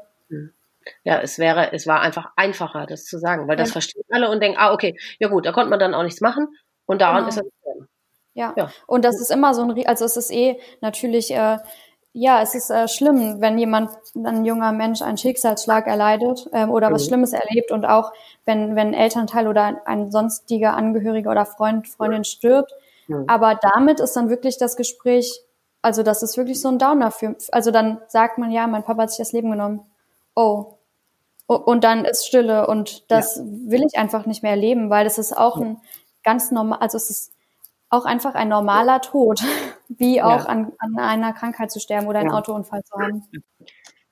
Genau, dann ist das Thema also in dem Moment sofort beendet. Ja, ich meine, was, was würdest du dir da in so einer Situation wünschen, wie da derjenige reagiert? Ich glaube, ja, hast du da eine Lösung oder einen Tipp? Ja, mittlerweile auch viele FreundInnen, die sehr sensibel sind oder auch irgendwie generell empathisch, die fragen dann, oh, möchtest du darüber reden oder mhm. kann ich irgendwas sagen oder ähm, kannst du mir eine Frage beantworten? Einfach eine, also eine grundsätzliche Aufgeschlossenheit, das würde ja schon reichen. Ähm, ja. Frag ja auch, wenn jemand unter anderen Umständen stirbt, oh, oh wie war das für dich? Magst du darüber ja. reden? Möchtest du darüber reden? Was brauchst du gerade? Also einfach so ein bisschen, ja, so ein bisschen Handling. Ich, natürlich, das kann man nicht von jedem verlangen, äh, das mhm. ist mir klar, aber einfach so eine generelle Haltung und nicht, oh mein glaub, Gott. Hm. Ich glaube, so ein guter Leitsatz ist immer, und das wiederhole ich, glaube ich, wirklich in jedem Gespräch, das habe ich in einem Buch gelesen von Saskia Jungnickel, die hat ein Buch geschrieben über den Tod ihres Vaters und die hat gesagt, ich möchte lieber sagen können, nein, ich möchte bitte heute nicht drüber sprechen, als sagen zu müssen, können wir bitte drüber sprechen. Ne? Und das sage ich auch immer den Leuten um, in meinem Umfeld, weil viele sprechen einen ja nicht drauf an oder fragen nicht weiter, weil sie Angst haben, dass man anfängt zu weinen oder so. Ja. Und aber das ist doch gar nicht schlimm, sage ich dann auch immer. Ja gut, wenn derjenige anfängt zu weinen, ja, das ist natürlich unangenehm, aber auch da kann man denjenigen, dann könnte man einfach in den Arm nehmen. Derjenige beruhigt sich dann ja auch wieder. Ich meine, wir Betroffenen sind es ja gewohnt, einfach mit diesem Thema äh, 24 Stunden am Tag umzugehen. Also wir beruhigen uns dann ja auch wieder. Und ähm, ja, es ist wirklich alles besser, äh, uns die Freiheit zu geben, sagen zu können, ach, weißt du, ich möchte heute nicht drüber sprechen, als immer darauf zu warten, dass einen endlich mal einer fragt, ne? Ja, und auch, ich merke das jetzt auch, also je mehr man darüber redet, desto, ähm, ich sage jetzt mal, in Ordnung, mehr in Ordnung ist es auch für mich, darüber überhaupt zu reden. Also ja. natürlich habe ich Tage, da will ich nicht drüber reden oder da fange ich total an zu weinen direkt. Und heute ist mhm. zum Beispiel so ein Tag, wo ich dann traurig bin, wenn ich darüber rede und auch traurig darüber, dass ich meinen Papa vermisse oder die Umstände. Ja, Aber ja. dass es in Ordnung ist, darüber zu reden. Und das ja, ist ja in jeder anderen Situation auch so. Ja. Und im Gegenteil, es muss ja wirklich drüber geredet werden. Es muss drüber geredet werden und so viel mehr drüber geredet werden. Guck mal, die, viele haben ja die Zahlen auch gar nicht auf dem Schirm. Es nehmen sich jedes Jahr in Deutschland 10.000 Menschen das Leben. Ich möchte gar nicht wissen, was jetzt in Corona-Zeiten passiert ist. Ja. Ne? Also, oder noch passiert. Das möchte ich wirklich, das das muss ja so unvorstellbar viel mehr sein. Aber normalerweise sind es 10.000 Menschen und das sind mehr als Verkehrstote und Drogentote und ich weiß gar nicht, noch irgendeine. Ich meine äh, HIV-Tote ja. auch, ja. Zusammen ja. sind es ne, mehr als das. Und deswegen deswegen muss das, ich finde wirklich, es müsste irgendwie in Schulen thematisiert werden. Schon ab der fünften, sechsten, siebten Klasse müsste da irgendwie wirklich entweder ein Betroffener oder ein Psychologe oder so hinkommen und das wirklich lehren. Erstens, was passieren kann, was die Symptome sind, wie einem das selber auffallen kann, was man dann tun kann, wenn einer an Depressionen erkrankt ist. Also das ist ja quasi alles noch die Stufe davor. Wir sind genau. ja schon. In der ja, Stufe aber das ist ja so wichtig. Ähm, nur dann können ja auch Leute, die davon selbst betroffen sind, denen es schlecht geht, auch wissen, ja, okay, eben. es ist in Ordnung, wenn ich da jemanden frage und nicht so eine ja. Riesenhürde haben und ja. dann diesen Weg für sich ganz allein im Stillen entscheiden, ohne dass jemand was mitbekommt. Ja. Ja, eben. Oder selbst wenn man sich irgendjemandem mitteilt, die Angst haben zu müssen, dass ich da als bekloppt äh, abgestempelt werde ja. oder oder dass die Leute sagen, ja, meine Herren, reiß dich halt einfach mal zusammen. Und weil, ich meine, die Frage, wie ging das dir, wenn es deinem Vater so schlecht ging? Also bei mir war es so, gut, ich habe nicht wirklich gewusst, dass meine Mutter depressiv war, aber ich habe, wenn ich immer schon so gehört habe an ihrer Stimme, dass es ihr wieder schlecht ging, da habe ich aber wirklich, und das hat, da habe ich lange für gebraucht, mir das zugestehen oder diese Erkenntnis zugestehen zu können, ich war auch oft wirklich einfach genervt und habe gedacht, ey, lass mich mit deiner schlechten Laune einfach in Frieden und ich will einfach mal ein unbeschwertes und ein fröhliches Gesicht mal sehen. Ging dir das nie so? Hattest du immer Verständnis oder weil als Angehöriger ist man ja schon auch mal genervt, ne? Und das darf man ja auch mal sein. Ja, genau. Also ich hatte äh, vor allem dieses, dieses Ärgernis einfach, warum kann es nicht einfach normal sein? Also mhm wa warum muss das jetzt so sein? Und also so ein Grundunverständnis manchmal dann auch und auch eine Ungeduld, ja. Also klar, so manchmal. Aber wieder. hast du ihn das nie, ähm, ähm, ähm, also nie mit ihm in Verbindung gemacht oder auf ihn bezogen, dass du gedacht hast, der, wenn der sich jetzt ein bisschen zusammenreißen würde, dann wird es schon mal besser gehen. Hast du das nie gedacht? Hast du immer Verständnis gehabt? Nee, das habe ich nie gedacht, aber auch, mhm. weil mir mein Papa so viel erzählt hat und ich irgendwie ja. schon, also ähm, sein Leid so gespürt habe. Also es war wirklich so, dass ich das Gefühl hatte, so seine, sein Leid in der Schubkarre vor mich herzuschieben und das, ähm, mhm. das einfach so zu spüren, ja. Ja, weil er dich so mit ins Boot geholt hat. Und das war ja wirklich, also ich meine, so schlimm das auch ist, aber das war ja wirklich toll, ne? Weil dieses, ja, ich meine, ich habe meiner Mutter mit meinen Gedanken natürlich rückblickend auch wahnsinniges Unrecht getan, ne? indem ich immer gedacht habe, ey, ich, und ich merke das heute, ich meine, sie ist fast 20 Jahre tot, aber sobald ich jetzt in ähm, jemanden in meiner Nähe habe, der auch in so einer Stimmung ist, ähm, da ist sofort, will ich einfach nur wegrennen, weil das so viele äh, Dinge in mir auslöst, dieses, ey, ich kann das nicht mehr in der Gegenwart von so jemandem, der so unten ist, sein. Ich meine, natürlich möchte ich umso mehr allen Leuten helfen heutzutage, um irgendwie ein Stück weit wieder gut zu machen, was ich vermeintlich bei meiner Mutter versäumt habe, was natürlich nicht so ist, aber man entwickelt ja umso mehr so ein Helfersyndrom, oder? Ist es bei dir auch so? Ja, das war bei mir eine ganz interessante Entwicklung, weil ich dann erstmal komplett dicht gemacht habe danach und ich habe auch mhm. ja das äh, alles total verdrängt mit meinem Leben weitergemacht und das ähm, hat mich dann im Studium hier ähm, eingeholt. Also ja. da kam das so wieder und da habe ich mich dann auch von FreundInnen entfernt, denen es auch vielleicht mal ein bisschen schlecht ging oder die auch teilweise sogar ähm, Depressionen hatten, weil ich das gar nicht ertragen konnte. Also nee. äh, weil ich dachte, nee, also das ich kann das nicht nochmal anhören, ich kann das nee. nicht ähm, hören. Und jetzt ist es viel besser. Also ich, weil ich das jetzt einfach gelernt habe so und unterscheiden ja. kann. Ja. Aber das war für mich so eine richtige extreme Situation, wo ich zugemacht habe und mir das auch ja so. Ja, die eigenen Kapazitäten sind einfach erschöpft. Ja. Also die und, sind einfach ja. aufgebraucht. Man hat keine Kapazitäten für nochmal äh, so eine Geschichte. Ich meine, klar, keiner ist so nah dran an dir wie jetzt dein Vater. Ähm, aber trotzdem, das ist einfach, ich reagiere auch so ich will wirklich gerne allen helfen und so gut es kann und am liebsten auch rund um die Uhr. Aber wenn man dann tatsächlich in dieser Situation ist, dann ich will einfach dann immer nur wegrennen, weil das es übersteigt einfach das, was möglich ist. Ne? Ja, man ist in seinem Film klar. Und ja. ich musste dann auch erst, also das habe ich in der Therapie erst gelernt, auch wütend sein zu dürfen, weil das war ich ja, ja nie, so nie. Und ich habe auch ja. nie irgendwie da die Schuld bei jemand an. Also was heißt, äh, Schuld ist sowieso ein ganz blödes Wort, das wollte ich eigentlich streichen. Aber ich habe ähm, nie so gesagt, ja, der Papa ist jetzt schuld, dass es mir so geht, sondern ja. ich habe das einfach so angenommen und jetzt kann ich auch mal sagen, Mann, wie scheiße so, warum musste ich mit 17 das erleben und warum ja. musste ich da durch? Ich bin einfach wütend, dass, dass es so passiert ist und dass mir das ja. passiert ist. Das hat aber auch lange gedauert, bis ich das jetzt so aussprechen kann und auch, ja, die Wut auch einfach mal zuzulassen, ja. Ja, und das ist total wichtig, weil ähm, und das, weil diese Wut, das hat wirklich jeder, der jemanden in seinem Umfeld um, äh, äh, an Suizid verloren hat. Ne? Das hat wirklich jeder und die meisten können das eben wirklich erst nach Jahren zulassen. Und ich glaube, Wut ist vielleicht sogar eine der äh, Emotionen, die am ähm, am ähm, also die am schlechtesten sind, wenn man das nicht rauslässt, oder? Die machen einen wahrscheinlich am ehesten krank, wenn man so eine Wut so jahrelang so unterdrückt. Ne? Deswegen ja. viel, wenn man das viel eher schafft rauszulassen. Aber ich habe mir das auch immer verboten. Okay, ich kann nicht.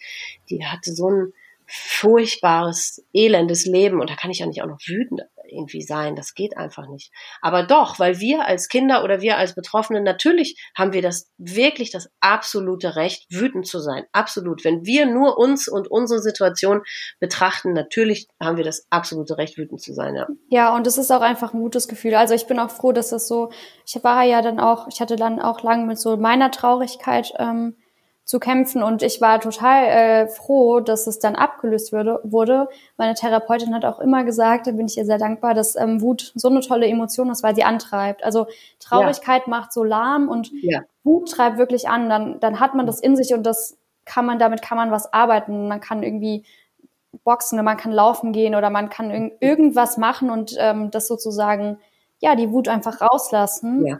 Und mhm. das ist schon eine tolle Emotion. Das stimmt. Mhm. Aber kommen wir mal wieder zurück zu, euren, zu eurer Zeit danach. Ähm, die, hat sich euch die Frage gestellt, ob ihr ihn nochmal seht, bevor er beerdigt wurde? Ja, ähm, der, ich habe, also das, das war dann auch in, in dem, der wurde dann hergerichtet und äh, meine Mama und meine Schwester haben ihn äh, richtig, also richtig, richtig gesehen und ich ähm, stand in der Tür des Raumes und habe ihn auch da liegen sehen, aber ähm, ich konnte nicht in die Nähe gehen. Also ich, ich habe ihn so am Ende des Raumes ähm, in diesem Sarg gesehen, mhm. aber ähm, bin nicht näher ran. Also ich bin auch direkt wieder raus und musste weinen, weil das zu ja. viel war, ja. Ja. Bereust du das heute? Wärst du rückblickend jetzt heute, wünschst du dir, du hättest mehr Kraft gehabt und wärst reingegangen oder war das alles so gut, so wie es war? Mm, also bereuen ist das falsche Wort und mhm. ich bin auch, also ist es völlig in Ordnung, dass ich in der Situation keine Kraft dazu hatte.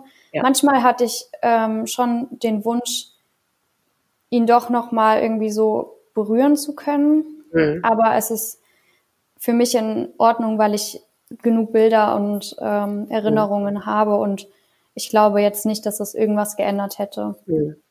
Aber es war dir schon wichtig, ihn nochmal zu sehen, oder war das gar nicht so sehr deine eigene Entscheidung? Hast du dir das groß, hat sich dir groß die Frage gestellt, ob du ihn wirklich nochmal sehen möchtest oder lieber nicht?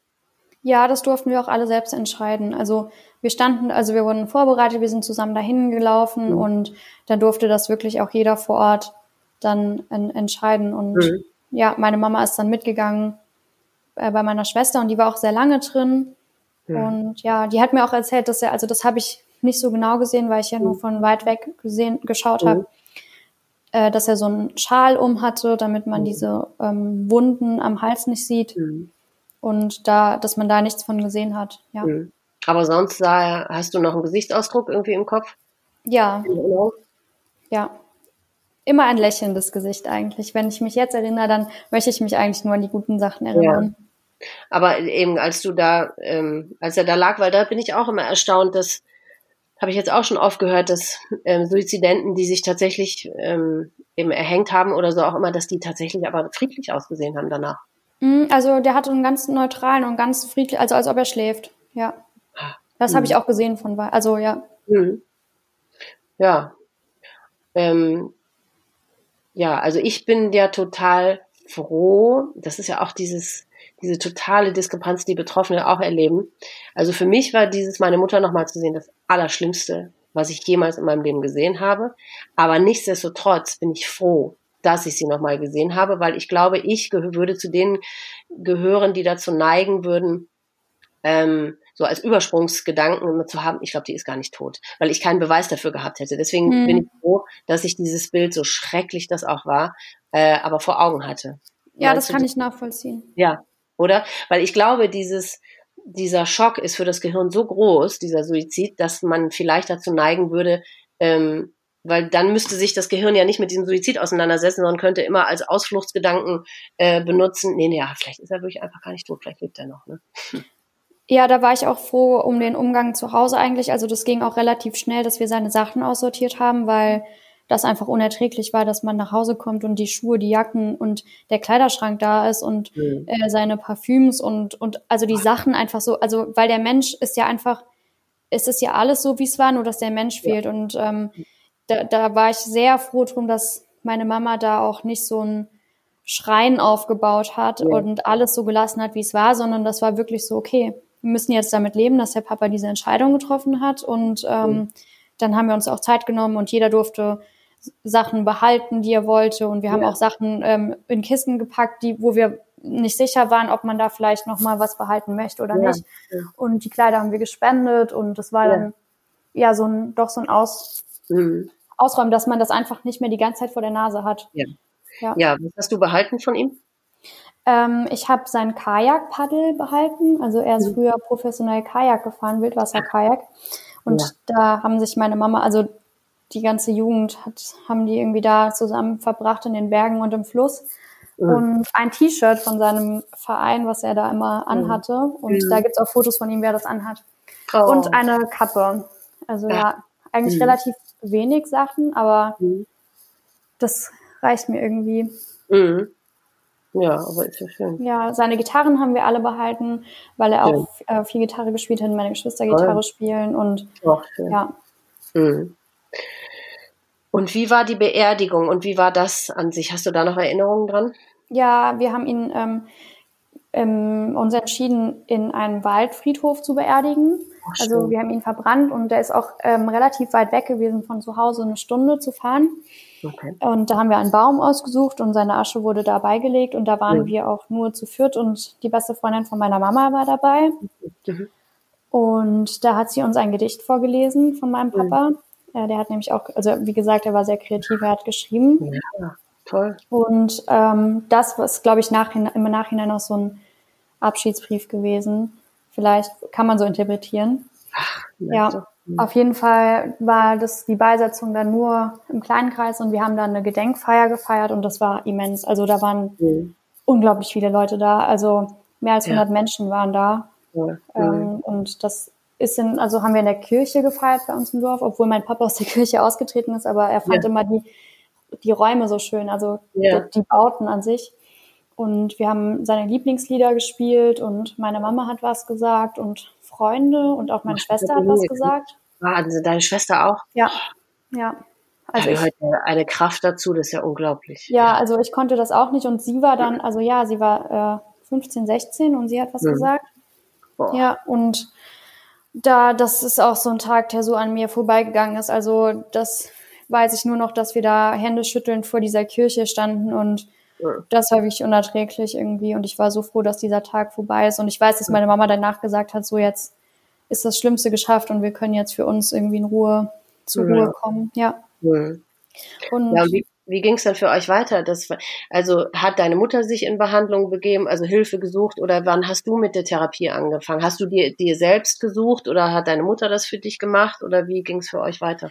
Ähm, nee, wir haben äh, alle relativ schnell, also auch ärztliche Betreuung bekommen von unserem Hausarzt, der uns auch sehr gut kennt, meinen Papa mhm. gut kannte. Mhm. Und da stand es aber auch für meine Mama ganz klar im Vordergrund, dass wir möglichst schnell halt in dieses normale Leben sozusagen kommen. Ja. Und ähm, wir sind auch in die Schule gegangen und durften, wurden jederzeit abgeholt, wenn es irgendwie nicht geklappt hat. Und dann ist eigentlich so für uns alle das Leben weitergegangen. Und ich habe dann im, mitten im Studium, wie schon gesagt, ich bin dann ja ausgezogen nach der Schule und mhm. habe dann im Studium gemerkt, dass ich, also da habe ich dann angefangen, Albträume zu kriegen, Angstattacken. Ich hatte so eine Angst, dass irgendjemand in meinem Umfeld stirbt und habe ständig mhm. irgendwie Nachrichten geschrieben, angerufen und so. Mhm. Ähm, ich konnte dann irgendwann nicht mehr schlafen und lernen und dann habe ich gemerkt, okay, jetzt, ähm, jetzt ist jetzt merke ich, dass es mir gerade wirklich schlecht geht und ich brauche Hilfe. Mhm. Und dann habe ich mir die Therapie hier selbst gesucht und habe auch, mhm. es war zwar anstrengend, ich hatte viele Erstgespräche, aber habe dann doch ähm, relativ schnell einen Platz bekommen bei einer mhm. wunder, wundervollen Therapeutin. Toll. Und war da ja jetzt bis jetzt dieses Jahr, genau, also gute drei Jahre, ja. Mhm. Und wie oft bist du da hingegangen? Einmal in der Woche oder wie? Genau, am Anfang einmal in der Woche, mhm. dann irgendwie alle zwei Wochen und dann war es auch mal über meine stressige Prüfungszeit einmal im Monat und zuletzt hatte ich dann nochmal eine intensive Phase, wo ich dann wieder einmal die Woche und auch mit Doppelstunden da war. Mhm. mhm. Und wie, äh, weil ich frage mich immer, also ich freue mich wahnsinnig, dass du erstens dir diese Therapeutin gesucht hast und dann auch noch eine gefunden hast, die dir so helfen konnte oder mit der du so zufrieden warst oder wo du dich auf, äh, wohlgefühlt hast. Weil ich frage mich immer, wie können einem eigentlich Therapeuten helfen, die selber nicht betroffen sind? Was habt ihr in erster Linie gemacht? Hat die dir quasi so wie so Handwerkszeug an die Hand gegeben, dass du mit deinem Leben einfach gut zurechtkommst? Weil ähm, oder oder wie? Was hat dir geholfen in dieser Therapie? Also erstmal diesen Raum zu haben. Ähm, ja ist es schon sehr, sehr schön, wenn man ein, also so einen neutralen Raum hat, ja. in der man einfach über sich selbst, also ja, doch ja. seine Probleme besprechen kann mit einer Person, die dafür da ist und die ähm, auch nichts mit dem eigenen Leben zu tun hat. Genau. So, ne? ja. Und das ist ähm, eine Schematherapie, also so eine Verhaltenstherapie gewesen. Das heißt, wir haben jetzt erstmal gar nicht so krass in der Vergangenheit gewühlt, sondern ähm, ja, da waren halt viel dieses so, warum schlafe ich schlecht, was träume ich? Mhm. Wir haben auch äh, so Traumreisen, also wir haben wirklich ganz viel gemacht. Meine Therapeutin mhm. ähm, ist auch noch relativ jung und deswegen mhm. mhm. haben wir total viele Sachen gemacht. Ähm, sie hat mir auch erstmal so ganz klar erklärt, was überhaupt eine posttraumatische Belastungsstörung ist, was in meinem Gehirn jetzt gerade los ist. Ähm, mhm. Und so haben wir uns dann irgendwie rangetastet, so an meine Familie. Ich habe viel über meinen Papa geredet. Wir haben aktive Trauerarbeit geleistet. Also mhm. Wirklich so, mhm. dass ich Abschied nehmen konnte, so in einer ja. imaginären Reise. Ähm, mhm. Aber eben, es ging dann viel, weil ich habe selber so eine Therapie nie gemacht, es ging dann, geht dann wirklich viel darum, wie kannst du jetzt gut weiterleben? Ne? Wie kannst ja. du mit dem, was du erlebt hast, wie kannst du das umwandeln in vielleicht eben Energie oder Kraft oder eben wie kannst du damit einfach gut zu, gut umgehen? Genau. Ähm, hat sich dir die Frage gestellt, dich in eine Selbsthilfegruppe zu begeben?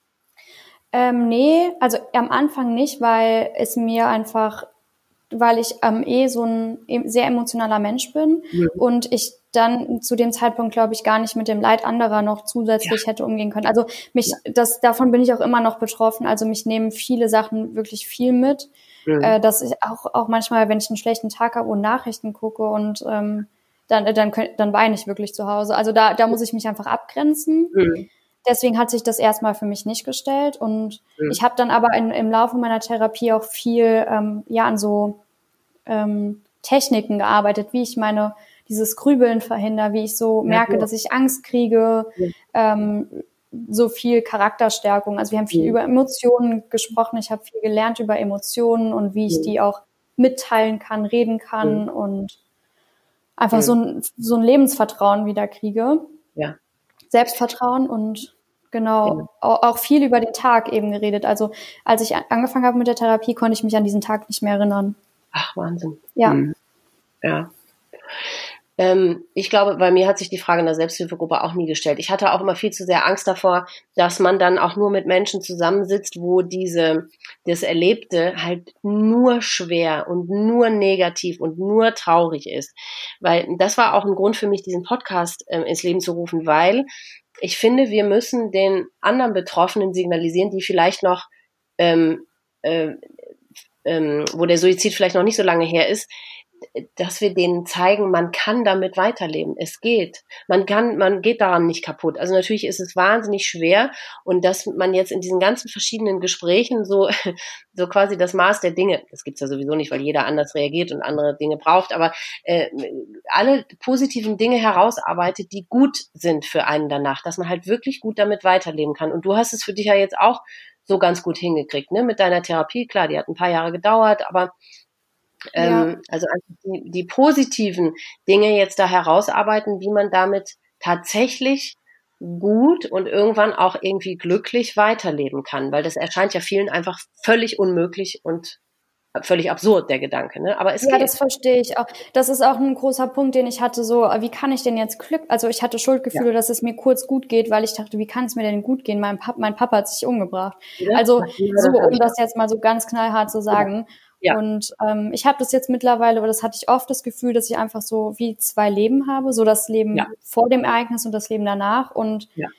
ich sehe das so ein bisschen als Chance. Also ich meine, ich kann jetzt selbst entscheiden, wie es mir geht. Ich kann mich auch bewusst dazu entscheiden, dass es mir jeden Tag ähm, blöd geht in einem gewissen Rahmen. Mhm. Ja. Ähm, und ich will mich einfach nicht dafür entscheiden, ähm, auch so viel Leid zu, in mir zu tragen. Mhm ähm, sondern eher im Gegenteil, dass ich jetzt hier auch spreche oder generell darüber rede und einfach so versuche, in die, was Gutes in die Welt zu tragen. Also ja. äh, sei das jetzt mit meinem Studium oder mit, mit meinen, mit dem, was ich nebenbei mache, so Sportkurse geben oder Toll. einfach da sein und einfach, ja, ähm, was Positives in die Welt zu tragen. Ja. Mhm. Und ich würde sagen, dass es schon so eine bewusste Entscheidung ist ja. und die ich einfach für mich, also ich habe auch vor der Wahl gestanden, so okay, soll es mir jetzt jeden Tag scheiße gehen oder nicht und ich habe mich dagegen ja. entschieden und ja. seitdem, ähm, ja, mir geht es wirklich, wirklich gut und ich kann auch wieder so schöne Gefühle fühlen und genauso habe ich aber auch gelernt, sehr traurig sein zu dürfen und das ist auch in Ordnung. Und das muss auch sein. Ja. Also man darf sich das keinesfalls verbieten, weil das muss ja auch alles raus. Ne? Ja. Und das ist ja auch ein Prozess über die Jahre, welche Gefühle zu welchem Zeitpunkt dann erst rauskommen. Ne? Also bis heute, und guck mal, ich bin schon 18 Jahre danach, gibt's immer noch wieder neue Sachen, die ich gar nicht habe kommen sehen oder so. Also es, es ähm, ähm, ändert sich ja auch total im Lauf der Jahre. Ne? Ja, Diese total. Mhm. Ja. Wie findest du die Art des Suizides, die er gewählt hat? Ähm, ehrlich gesagt, wenn man das überhaupt so in Kategorien aufteilen kann, ja. ähm, komme ich da, ich sage es einfach so, dass ich gut damit klarkomme, weil ja. ähm, es gibt, also es gibt ja viele Menschen, die andere Menschen mit reinziehen, also diese, ja. dieses vor den Zug springen oder so. Ja. Ähm, und tatsächlich auch in meinem näheren Umfeld habe ich, oder auch im, im, in meinem Dorf ist es auch kurze Zeit danach passiert, dass jemand halt verschwunden ist und der wurde dann erst einige Zeit später gefunden und äh, in, in einem Wald und hat sich da das ja. Leben genommen. Und von daher ja. bin ich sehr froh, dass so dieses Leid uns irgendwie erspart geblieben ist. Und mir hat es sehr geholfen vom Arzt, einfach zu wissen, okay, dein Papa hat, war so benebelt vor diesen ganzen Medikamenten ja. und vom Alkohol, dass es äh, sanft war. Ja. Und ähm, genau das, da, dass ich, also ja, damit, damit kann ich leben. Auch, auch, dass man jetzt nicht, also es gibt ja auch diese eher harten Varianten, sich irgendwie in den Kopf zu schießen oder irgendwas aufzuritzen und man hinterlässt dann wirklich irgendwie so eine, also auch ein schlimmes, schlimmes Bild. Und ja. ich denke, so ist es das Bild schlimm, aber es könnte durchaus schlimmer gewesen sein. Von mhm. daher ist es, mhm. ist es in Ordnung.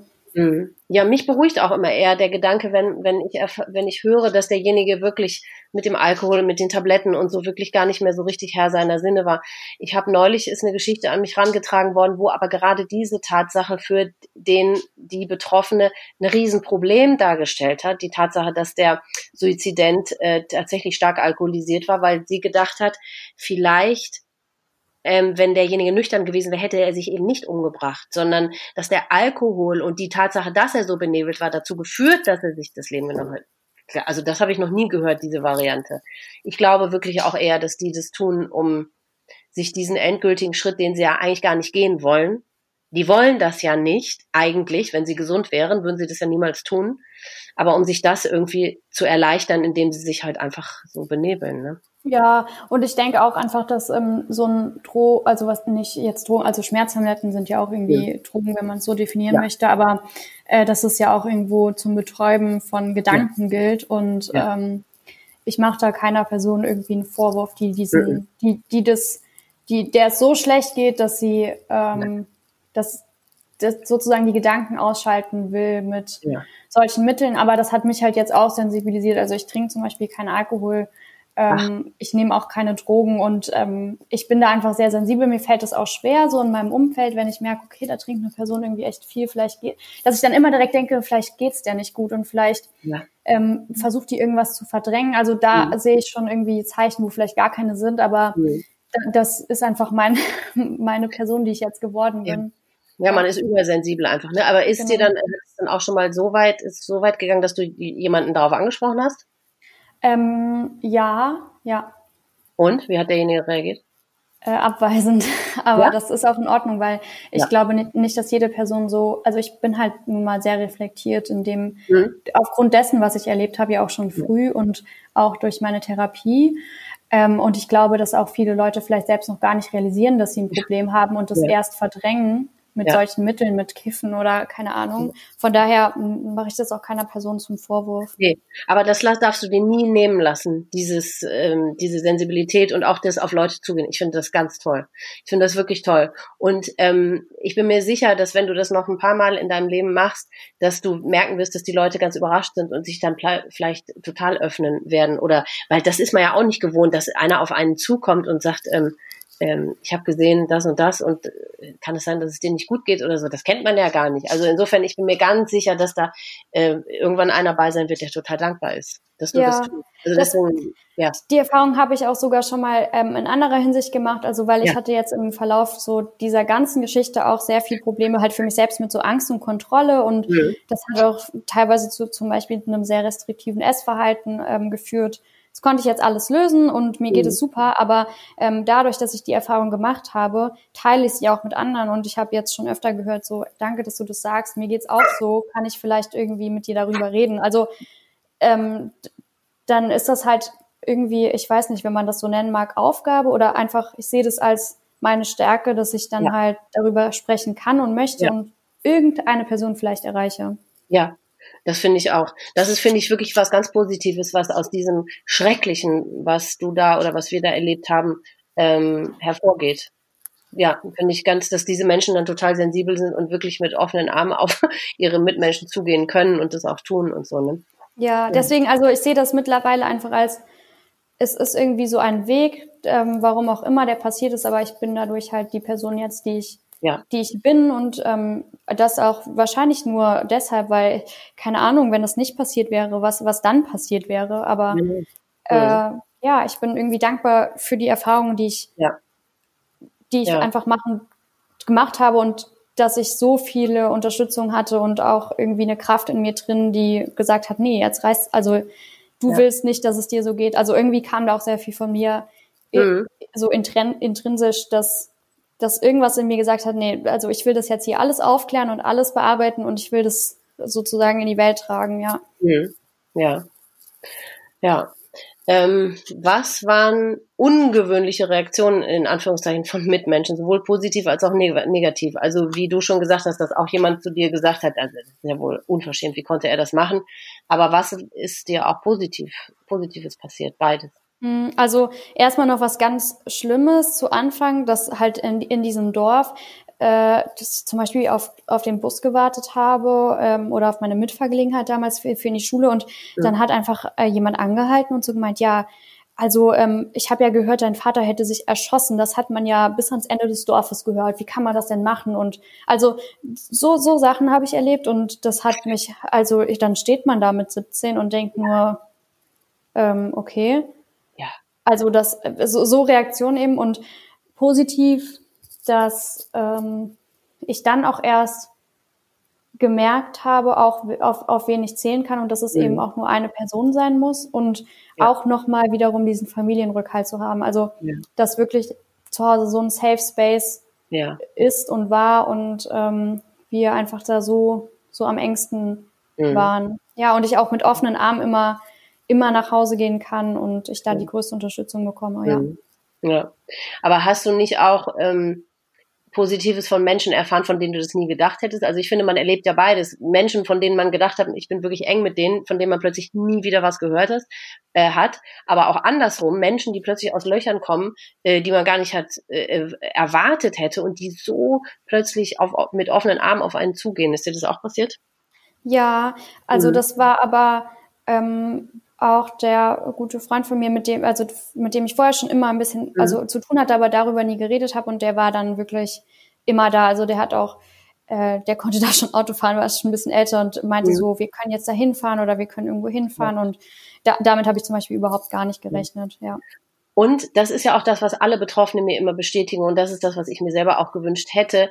Nicht, dass Freunde äh, gesagt haben, ich bin immer für dich da, wenn du mich brauchst, und ich weiß, bei mir haben das auch alle so gemeint, aber ich habe es nie in Anspruch genommen, weil man möchte ja nicht selber darum bitten, sondern dass viel besser in so einer Situation ist, wenn einfach jemand völlig ungefragt kommt oder einfach nur neben einem sitzt oder wie du sagst, wie dein Freund dir gesagt hat, komm, wir fahren jetzt einfach da und dahin, sondern wenn die einfach quasi das Zepter in die Hand nehmen. Ja. Oder? Ja, das hat mir schon viel, viel abgenommen, genau, ja. weil, weil man, also ich habe mich auch lange nicht in der Position gesehen, da mit jemandem drüber zu reden oder auch ja. so das von mir aus so zu initiieren, jemanden anzurufen, dass es mir schlecht geht. Das mache ich jetzt und das ist halt, ja, wie du sagst, ja, sechs Jahre her. Ja, ja, aber das machst du tatsächlich jetzt. Aber das ist ja auch toll. Da gehört ja wahnsinnig viel Mut und Kraft dazu, ne? Ja, das stimmt. Aber das ist ja toll, dass du das kannst, ja. Aber nichtsdestotrotz, ich finde, das muss man den Menschen auch äh, äh wirklich sagen. Geht einfach fahrt zu den Leuten hin, äh, nehmt die in den Arm, äh, steht vor deren Tür und dann ist es immer noch besser, wenn die dann sagen, ach nee, es ist mir heute zu viel, als wenn einer bitten muss. Ne? Ja, genau, ja. ja. Einfach völlig ungefragt Dinge tun. Klar, wird auch nicht jeder so ähm, als, äh, als ähm, positiv so empfinden, aber die, die meisten, mit denen ich inzwischen gesprochen habe, die hätten genau das gut gefunden oder denen hätte genau das gut getan, ja. Ähm, gibt es irgendwelche Triggersituationen bis heute für dich? Was triggert dich heute noch? Ähm, mich, mich triggert äh, tatsächlich im Stu also ich studiere Jura und hm. äh, da ist es äh, oft irgendwie ein Thema im Strafrecht so hm. ähm, natürlich ähm, Beihilfe zum Suizid. Äh, und das ist, wird auch so unsensibel in den Vorlesungen irgendwie gesagt und, und irgendwie mitgeteilt. Und das ja. triggert mich extrem, weil ich mir denke, auch in so einem ähm, wissenschaftlichen Bereich kann man auch einfach sensibel sich ausdrücken. Mhm. Und auch oft so, ja, wenn ich so jetzt halt in meinem Erwachsenenleben irgendwie so, und was machen deine Eltern? Und dann ist es halt so, ja, äh, manchmal triggert mich das, aber ja. im, im, Großen und Ganzen eigentlich ähm, habe ich mich von meinen Triggern lösen können. Ja, war das ja. doch gut. Weil wenn man ähm, sowas erlebt hat, dann merkt man erstmal an wie vielen Ecken und Enden ständig irgendwas vorkommt. Ne? In wie viel Filmen, in wie viel Fernsehsendungen, in wie viel Hörspielen, Büchern, äh, an, an jeder Ecke oder in wie viel Gesprächen oder in wie vielen, überall ist das Thema und zwar völlig unvermittelt, finde ich. Ne? Also mm, ich bin ja auch dazu übergegangen, Triggerwarnungen vor manchen Folgen auszusprechen, wobei ich immer denke, ey, ein Podcast, der äh, um Suizid geht, mhm. da müsste ja eigentlich sich jeder an drei Fingern ausrechnen können, dass das vielleicht nicht besonders schön ist, was man da zu hören kriegt.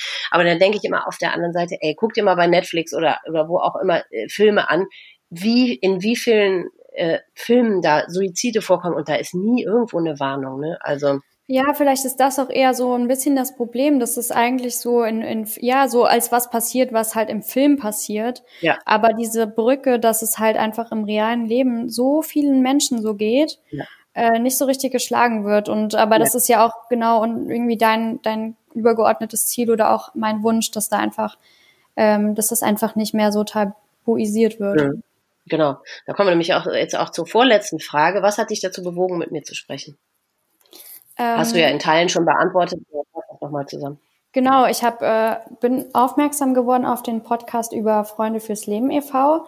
und mhm. habe mich eh eher so viel immer informiert und irgendwie versucht, so im stillen Kämmerchen dazu beizutragen, dass das ähm, ja, dass das Thema einfach irgendwie besprochen wird.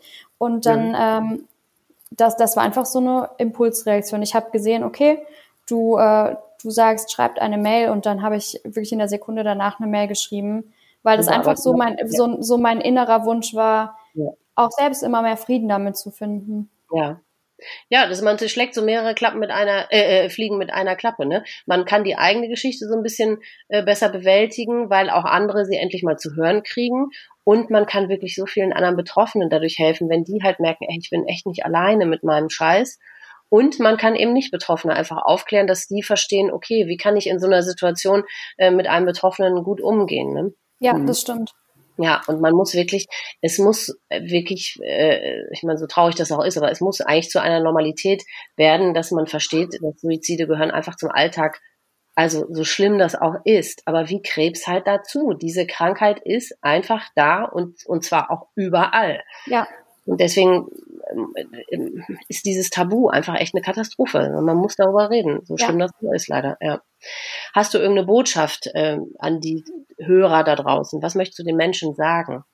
Hm, also ganz wichtig ist mir zu sagen, dass es äh, keine Schuld gibt. Also dass man mhm. als Betroffener oder Angehöriger, Angehörige äh, keine Schuld hat und dass einfach, dass es einfach ähm, man den Fehler nicht bei sich selbst suchen soll.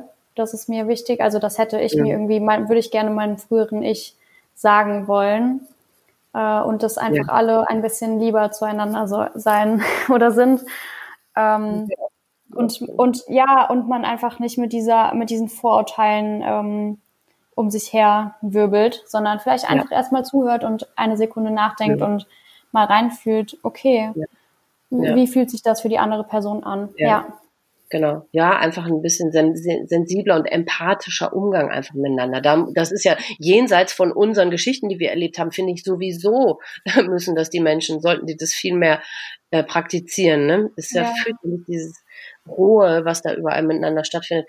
Übrigens, äh, zu deiner Schuldfrage, was du gerade gesagt hast, das habe ich mir auch neulich mal von einer Psychologin äh, bestätigen lassen. Also, es nimmt sich niemand das Leben der da nicht eine Veranlagung oder eine krankhafte Veränderung äh, für hat. Also weil ähm, es sind ja auch, werden auch, äh, wenden sich auch Betroffene an mich, die gerne sprechen wollen, wo sich zum Beispiel der Partner das Leben genommen hat, ähm, nachdem er erfahren hat, dass äh, der andere Partner die Beziehung beenden wollte. Ne? Das mhm. hört man ja oft. Und da kriegen die überlebenden Partner sicherlich oft zu hören, ja, das ist einfach deine Schuld. Wenn du dich nicht äh, äh von der getrennt hättest, dann hätte sie sich auch nicht ja. umgebracht oder so. Ne? Und da, bei all diesen Suiziden, auch bei so Affektsuiziden oder so, das tut niemand, der nicht erkrankt ist vorher. Und ja. das hast du auch nicht gewusst, weil ich habe gedacht, diese Affektsuizide, das sind immer äh, ja, aus Liebeskummer, aus äh, Schulden, aus, ich weiß nicht, irgendwelchen dramatischen Situationen heraus, äh, so ein Affektsuizid, weil weder bei deinem Vater noch bei deiner Mutter war das ja ein Affekt. Das war über Jahre, waren die einfach erkrankt und den, ne, so, das ist ja dann was anderes. Aber nichtsdestotrotz nimmt sich niemand das Leben, der nicht erkrankt ist. Also allein daran siehst du ja, die Schuldfrage, die kann sich gar nicht stellen. weil ja. immer derjenige krank ist vorher. Ja, und auch an die Schuldfrage Frage anknüpfend würde ich mir einfach wünschen, dass man auch die Person, die sich suizidiert, nicht beschuldigt. Also für ja. mich war das so schlimm zu hören, wie kann dein Papa das machen? Weil, weil ich mir dachte, was ist das für eine Frage? Die kann ich doch selbst nicht beantworten. Ich kann doch nicht beantworten, warum das passiert, warum, warum jemand diese Entscheidung trifft. Aber äh, dass, dass man auch, auch selber nicht. Nein. Das konnte ich selber nicht beantworten. Ja, eben. Also, ja. Dass, dass man einfach, einfach da die Schuld weglässt, sondern einfach, ja. ähm, äh, niemand sucht sich auch aus, Krebs zu haben. Ja, der Vergleich ist immer sehr passend. Genau, dass man einfach da nicht so, nicht, nicht verurteilt, weil man weiß nie, welche Geschichte ein Mensch irgendwie mit sich trägt und genau. was da dahinter steckt. Genau. Ja. Liebe, liebe Lea, ich danke dir sehr für das Gespräch. Ich hoffe, ähm, du hast dich wohl gefühlt. Ich freue mich immer wahnsinnig über diese Gespräche und man merkt, man hat sich so viel zu sagen und man, man will immer gegenseitig sagen, ja, genau, ich auch, ich auch, ja, mir geht's genauso und krass, dass du das auch so hast. mir geht's zumindest immer so. Ja, ich danke dir wirklich für das Gespräch von Herzen. Ich bin mir ganz sicher, dass du äh, durch deine Offenheit wieder ganz vielen da draußen hilfst. Danke, dass ich bei dir sein durfte, Elisa. Es hat mir mhm. sehr viel Spaß gemacht und ähm, du hast wirklich einen ganz tollen Raum geschaffen, in dem man sich sehr, sehr wohl fühlt, darüber zu reden. Und ähm, mach weiter mit deinen Podcasts. Danke, dass ich da sein durfte. Sehr gerne. Dankeschön. Das war Leas Geschichte. Meine liebe Lea, für unser Gespräch danke ich dir von Herzen. Dafür, dass du so offen und ehrlich deine Geschichte erzählt hast. Dass du in deinen jungen Jahren bereits all das erlebt hast, bricht mir das Herz. Umso mehr freue ich mich daher darüber, dass du inzwischen durch die Hilfe und Unterstützung, die du bekommen hast, einen guten und gangbaren Weg gefunden hast, dein Leben als, natürlich muss man immer hinzufügen, den Umständen entsprechend, glückliche junge Frau weiterzuführen. Ich muss an dieser Stelle deiner Mutter, die ich natürlich nicht kenne, ein großes Kompliment aussprechen.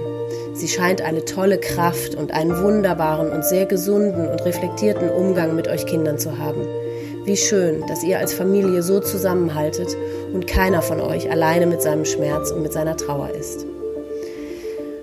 Euch Zuhörern wünsche ich für 2021 alles erdenklich Gute. Ich danke euch fürs Zuhören. Ich wünsche euch alles Liebste, Beste und Schönste. Passt gut auf euch auf. Bis zum nächsten Mal.